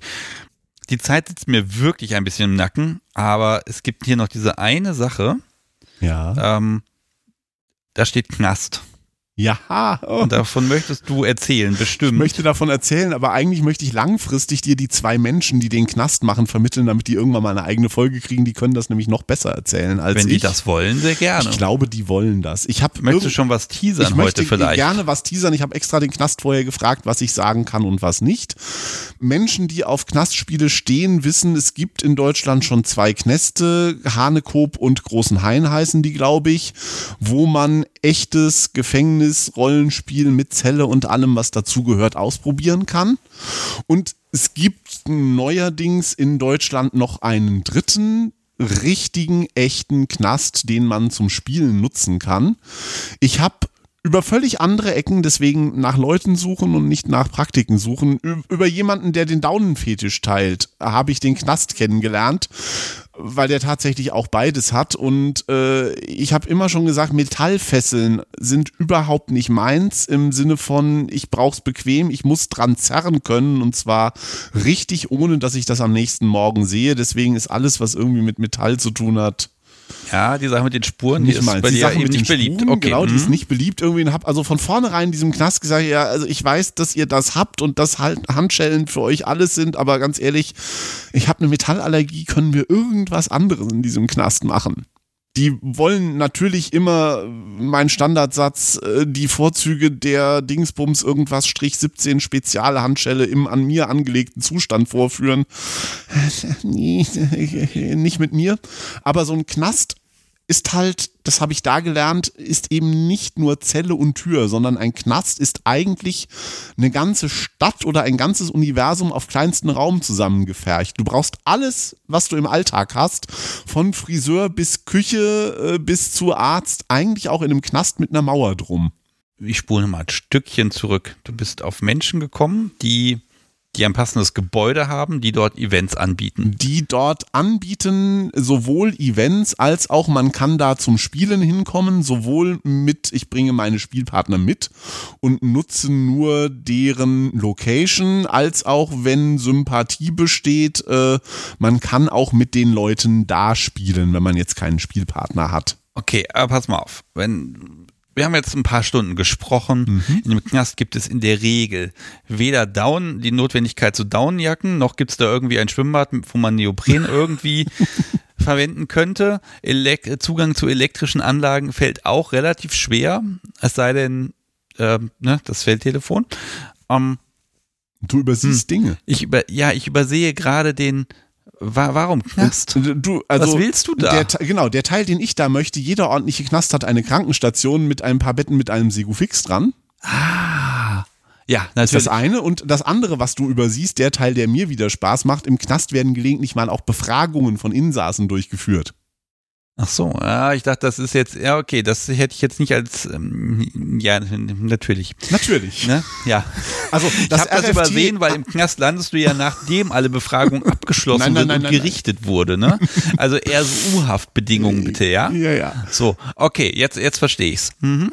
Also auch das RFT ist, äh, Menschen aus dem Knast haben viel mehr Spaß damit, mit mir zu spielen, als ich. Das ist ein sehr schönes Gerät, um Befragungen zu unterstützen. Wir hatten das gerade schon. Okay, also ich habe jetzt diesen Zwiespalt, dass ich natürlich hier mit dir nicht so viel verraten möchte, damit die Knastmenschen, oder wie nennen wir die Knastleitung, wer heißt denn das? Da gibt es noch so einen schönen Begriff, die Die Anstaltsleitung ist das. Ja, die An genau, die Anstaltsleitung. Das ist eine genau. Anstalt. Damit Die Anstaltsleitung mit mir hier nochmal spricht, weil das fände ich natürlich sehr spannend. Die Anstaltsleitung wird mir das nicht verraten können, deshalb mag ich nochmal so das Thema Verhör nochmal ein bisschen schauen. das ist ja weder praktisch noch erfüllt das ein, ein Fetisch oder Kink. Warum, warum hat, übt ein, ein Verhör möglicherweise ein aussichtsloses Verhör, in dem du eh nicht das Richtige sagen kannst? welchen Reiz übt das aus? Da sind wir wieder bei dem Kreis ganz zum Anfang. Da ist drin Auslieferung, da ist drin Hilflosigkeit, da ist drin tun müssen, was man einem sagt. Mhm. Sonst tut's eventuell weh, weil es ist ja niemand außer dem Wärter und dem Gefangenen da, der es sieht, wo man sich dann beschweren kann. Das sind so die Dinge, die mir daran Spaß machen. Das geht dann auch wirklich über lange Zeit? Das kann man sehr, sehr lange machen. Ich kenne Menschen, die waren tatsächlich eine Woche im Knast, sowohl auf Zelle als auch äh, irgendjemand, während ich da war, war mal vier Tage am Stück in einem Segufix, wo ich denke, okay, Respekt, nicht meins. Nee, ich, ich, ja, also ich beziehe mich jetzt tatsächlich auf das Verhör ja, als, auf als solches. Auf das, was ich mache, ist es meistens so, ich bin kein Mensch für 24-7 irgendwie. Also wenn ich im Knast bin, ist auch da wieder mein, das Thema meines Lebens. Ich verbringe wahnsinnig viel Zeit mit netten Menschen. Wir unterhalten uns über Gott und die Welt, sitzen im Hof, trinken dabei Kaffee und äh, wenn wir dran denken, machen wir auch mal so eine 1, 2, 3 Stunden Session dauerhaft über Nacht ist schwierig mit mir, würde ich gerne, aber bin ich ja, mein Körper ist keine 20 mehr. Manche Dinge gehen dann irgendwie an körperlichen Einschränkungen doch irgendwann okay, aber nicht mehr. Also vielleicht mag ich da nochmal so ein bisschen an dem Verhörspiel, also weil das auch so ein Thema ist, das könnte man im Podcast hier auch ein bisschen breiter noch auffächern. Aber das ist erstmal so die Idee, ähm, wann endet es und warum? Und was ist so dieses, also was ist das Ziel? Ich, zer, ich zerstöre jetzt wahrscheinlich ganz viele Hoffnungen auf ein völlig realistisches Verhörszenario. Häufig ändert es, wenn ich sage, jetzt langt's aber langsam. Also ich bin auch kein Mensch für, äh, für Rollenspielen mit britischen Adelstitel, sage ich immer. Also wenn irgendjemand möchte, dass er mit Sir angesprochen wird, ist er bei mir an der falschen Stelle. Keine britischen Adelstitel irgendwie. Ich tue mich sehr, sehr schwer, mit Leute mit Herr Aufseher anzureden. Ja, aber wenn du es jederzeit mit einem flapsigen Kommentar beendest, dann bist du weder ausgeliefert noch irgendwie zu irgendwas gezwungen. Wenn du in deinem Film drin bist, schon. Und manchmal ist ein bisschen auch dabei definitiv mit, äh, ich zeige es mir oder dem anderen mit ein bisschen geht noch. So schnell kriegt er mich nicht klein. Da ist schon auch Herausforderung dabei. Wie war das schon alles? Was thematisiert man denn da? Ach, Was äh, haben Sie gestern gegessen, sage ich nicht. Aber man kann tatsächlich Verhöre über alles machen, Leute dazu bringen, egal was zu gestehen. Deswegen ist Folter ja anerkannterweise in der Praxis gar nicht mal so hilfreich, weil irgendwann Leute alles gestehen. Ganz häufig ist es auch ohne Thema, ohne Verhör, einfach nur äh, festbinden und äh, ein bisschen unter Strom setzen ich romantisiere da immer eine riesige Story rein. Kann aber wahrscheinlich kann man das tatsächlich machen. Hinsetzen, festbinden, Strom an, leiden lassen, genießen, irgendwann ist gut ja. wieder ab in die Zelle. Und im Zweifelsfalle noch, wenn jemand anderes gerade auch da ist und das vorher mit dem Beteiligten abgesprochen ist, äh, den zugucken lassen und wenn du nicht tust, was man dir sagt, blüht dir das als Nächstem. Auch schon mal sehr spannend. Ohne zu viel verraten zu wollen, also die überwiegende Mehrheit der Verhöre, die ich mitbekommen habe, waren halt gut inszeniert in dem Film oder in der Serie, ne? So. Und ähm, das ist natürlich, ja, also im BDSM-Kontext habe ich ein Verhör als solches noch nie beigewohnt und da, dabei zugesehen. Ne? Also selbst auf einer, auf einer Party oder so passiert es doch recht selten, dass da irgendwie jemand ein hörbares, verständliches Verhörspiel macht. Ne? Ähm, deshalb ja, ich, ich glaube, ich, deshalb bin ich da ein bisschen neugierig, ne? Wie, wie läuft das ab? Was tut man da? Worum geht's da eigentlich? Weil ich habe natürlich das, die ganzen Filme im Kopf, das Publikum möglicherweise auch. Das ist auch gar nicht mal so schlecht. Das Problem ist nur, dass, glaube ich, für genau diese Ausrichtung des Ganzen ich ein bisschen der Falsche bin, weil Rollenspielen mit mir schwierig ist. Da müssen passende Leute, passender Nasenfaktor und passende Stimmung zusammenkommen. Das ist eher selten, aber es geht in diesem Knast und weil natürlich, man kennt das auf äh, Top-Seite bei Veranstaltungen immer zu wenig Leute da sind und häufig zu viele Leute, die gerne das andere Ende möchten, die alle eingesperrt werden möchten und ähnliches. Ich habe auf einem Event mal mitgewertert. Das war eine meiner äh, letzteren Ausflüge auf die Top-Seite. Habe da unglaublich viel gelernt, fand das sehr spannend und da hatten wir Leute dabei, die aus dem echten Polizeidienst kamen, in Rente waren und als allererstes Mal der Wärtercrew beigebracht hat, wie, warum man wo Gefangene anpackt und transportiert, wenn man sie dazu bringen will, irgendwo hinzugehen. Okay, das ist schon da, cool. Da ist also schon wieder auch diese, diese Neugier. Die Ja. dann, dieser, also dieser Nebeneffekt, ich lerne noch was Ja. dabei, den würde ich bei dir quasi in die Liste der Fetische mit reinpacken. Es ist egal, wie abstrus es ist, was, was was, was, was man lernt, aber Hauptsache das. Genau. Du kannst das da machen, aber leider nicht mit mir. Todos, wir müssen mal langsam, ganz dringend Mhm. über Zukunft reden. Zukunft. Und dann, äh, ja, wir müssen hier irgendwie zum Ende kommen heute. Es Alles ist gut. nicht zu ändern. Es ist fürchterlich. Wir könnten hier noch zwei Tage sitzen, das merke ich schon. Ja, Inventar um uns drumherum, aber Zukunft ist super. Okay, komm, Zukunft. Was hast, was hast du vor? Was wird passieren? Ähm, was passieren wird in nächster Zeit, weil ich dabei echt Blut geleckt habe, ich werde mehr oben spielen.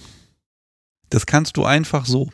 Ich habe Leute, die sagen, ja, ich könnte mir gut vorstellen, dass du oben spielst und ich unten. Ich habe inzwischen ein so großes Netzwerk an Menschen. Ähm, da sind auch einige dabei, die sagen, oh, das wäre aber mal ein spannendes, spannendes Setting, mal andersrum, dass du oben und ich unten. Also auch mental ist das für dich, da, da kommt so die Neugier gerade. Da kommt gerade die Neugier, weil ich beim Wärtern und bei anderen Dingen festgestellt habe, dass ich aus dem oben spielen Macht kickt schon verdammt. Ja. Ja, sagt Es heißt ja, es heißt ja auch Machtrausch, ne? Ja, ja, genau. Also natürlich, da ist äh, ganz viel dabei. Sei dir deiner Verantwortung bewusst, äh, kleiner Jedi und so, aber äh, Macht kickt schon sehr. Ähm, ich möchte mehr oben spielen, glaube ich. Ähm, das wird einige Leute sehr freuen, dann haben sie nämlich mehr Personal.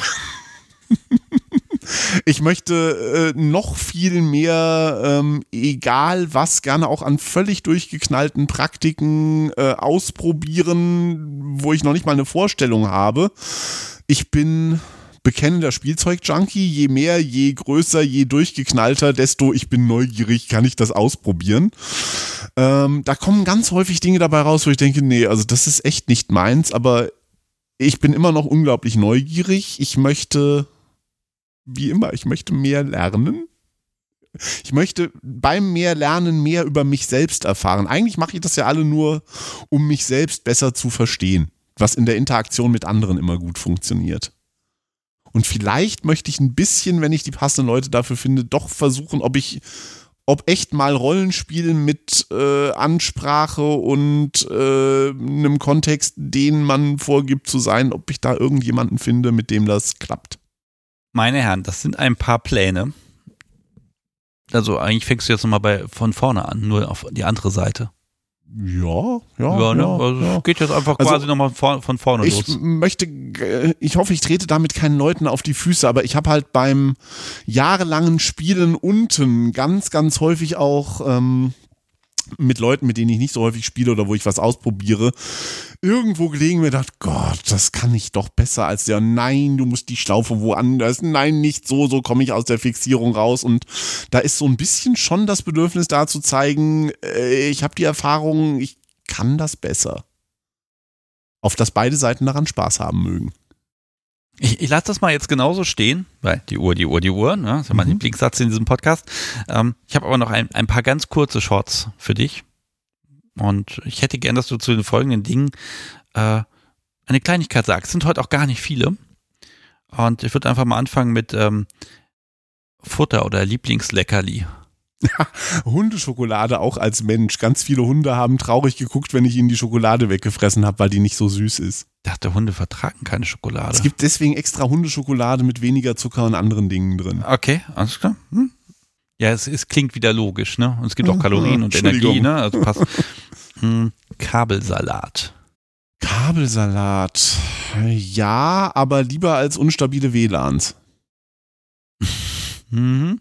Ich kann mit der Frage Also, nicht so ganz was Nee, anfangen, ich- deswegen ich, spontane okay, Antwort. Ich, ich erkläre es kurz. Ich hätte jetzt bei diesem ganzen Tänz- und Elektrospielsachen gedacht, irgendwo gibt es bei dir eine Kiste und da ist ein riesiger Haufen an Kabeln drin. Und jedes Mal, wenn man spielen will, muss der ganze Kram auseinander gefisselt werden. Mist schon wieder erwischt, aber da natürlich nicht dran gedacht. Okay. Äh, Flexibilität. Oh, ich glaube gar nicht mal so, ähm, sagen andere Leute von mir. Ich bin ein Mensch, der viel auf äh, Rhythmen und festgelegte, bewährte Abläufe Wert legt, aber manchmal komme ich aus meiner Komfortzone auch raus und dann wird es sehr spannend. Todus, mehr habe ich gar nicht.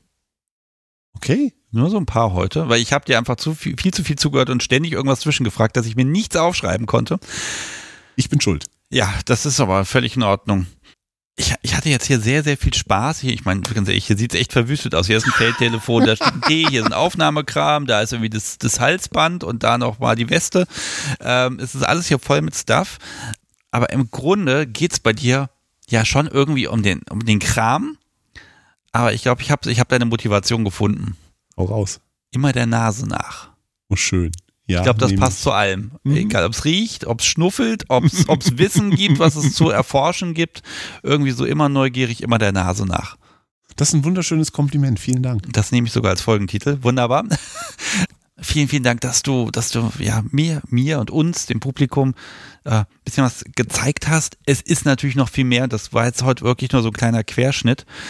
Aber ich finde deine, Be deine Begeisterung großartig und auch dieses, egal was kommt, ich mach, mach es mir hinterher positiv oder ich mache was Gutes draus. Ich bin ja auch so flexibel, die Erfahrung als solche zu schätzen. Das finde ich sehr, sehr schön und das nehme ich heute auch mit von dir. Vielen Dank. Vielen Dank, dass du da warst und dir diesen gigantischen Aufwand mit Podcast, Nachbearbeitung und Reisen antust. Du hast nicht nur mich, sondern auch ganz viele andere Leute, glaube ich, damit schon sehr viel weitergemacht und sehr viel glücklicher gebracht. Ach, ähm, das mache ich A sehr gerne, B macht es mir auch noch viel Spaß und, äh, und C, ich kann die Fragen beeinflussen und selber stellen. Das Publikum kann immer nur zuhören und hoffen, dass ich die richtigen Fragen gestellt habe. Da habe ich einen unschätzbaren Vorteil und das ist eben meinen immer der Nase nach. Okay, bevor endgültig Schluss ist, gibst du, du willst auch nur was lernen. Okay, ja, erwischt, um dich mal Schön. zu zitieren. Danke. Ich wünsche dir eine wunderbare Zeit und ganz viele tolle Erfahrungen. Mach's gut. Tschüss. Tschüss.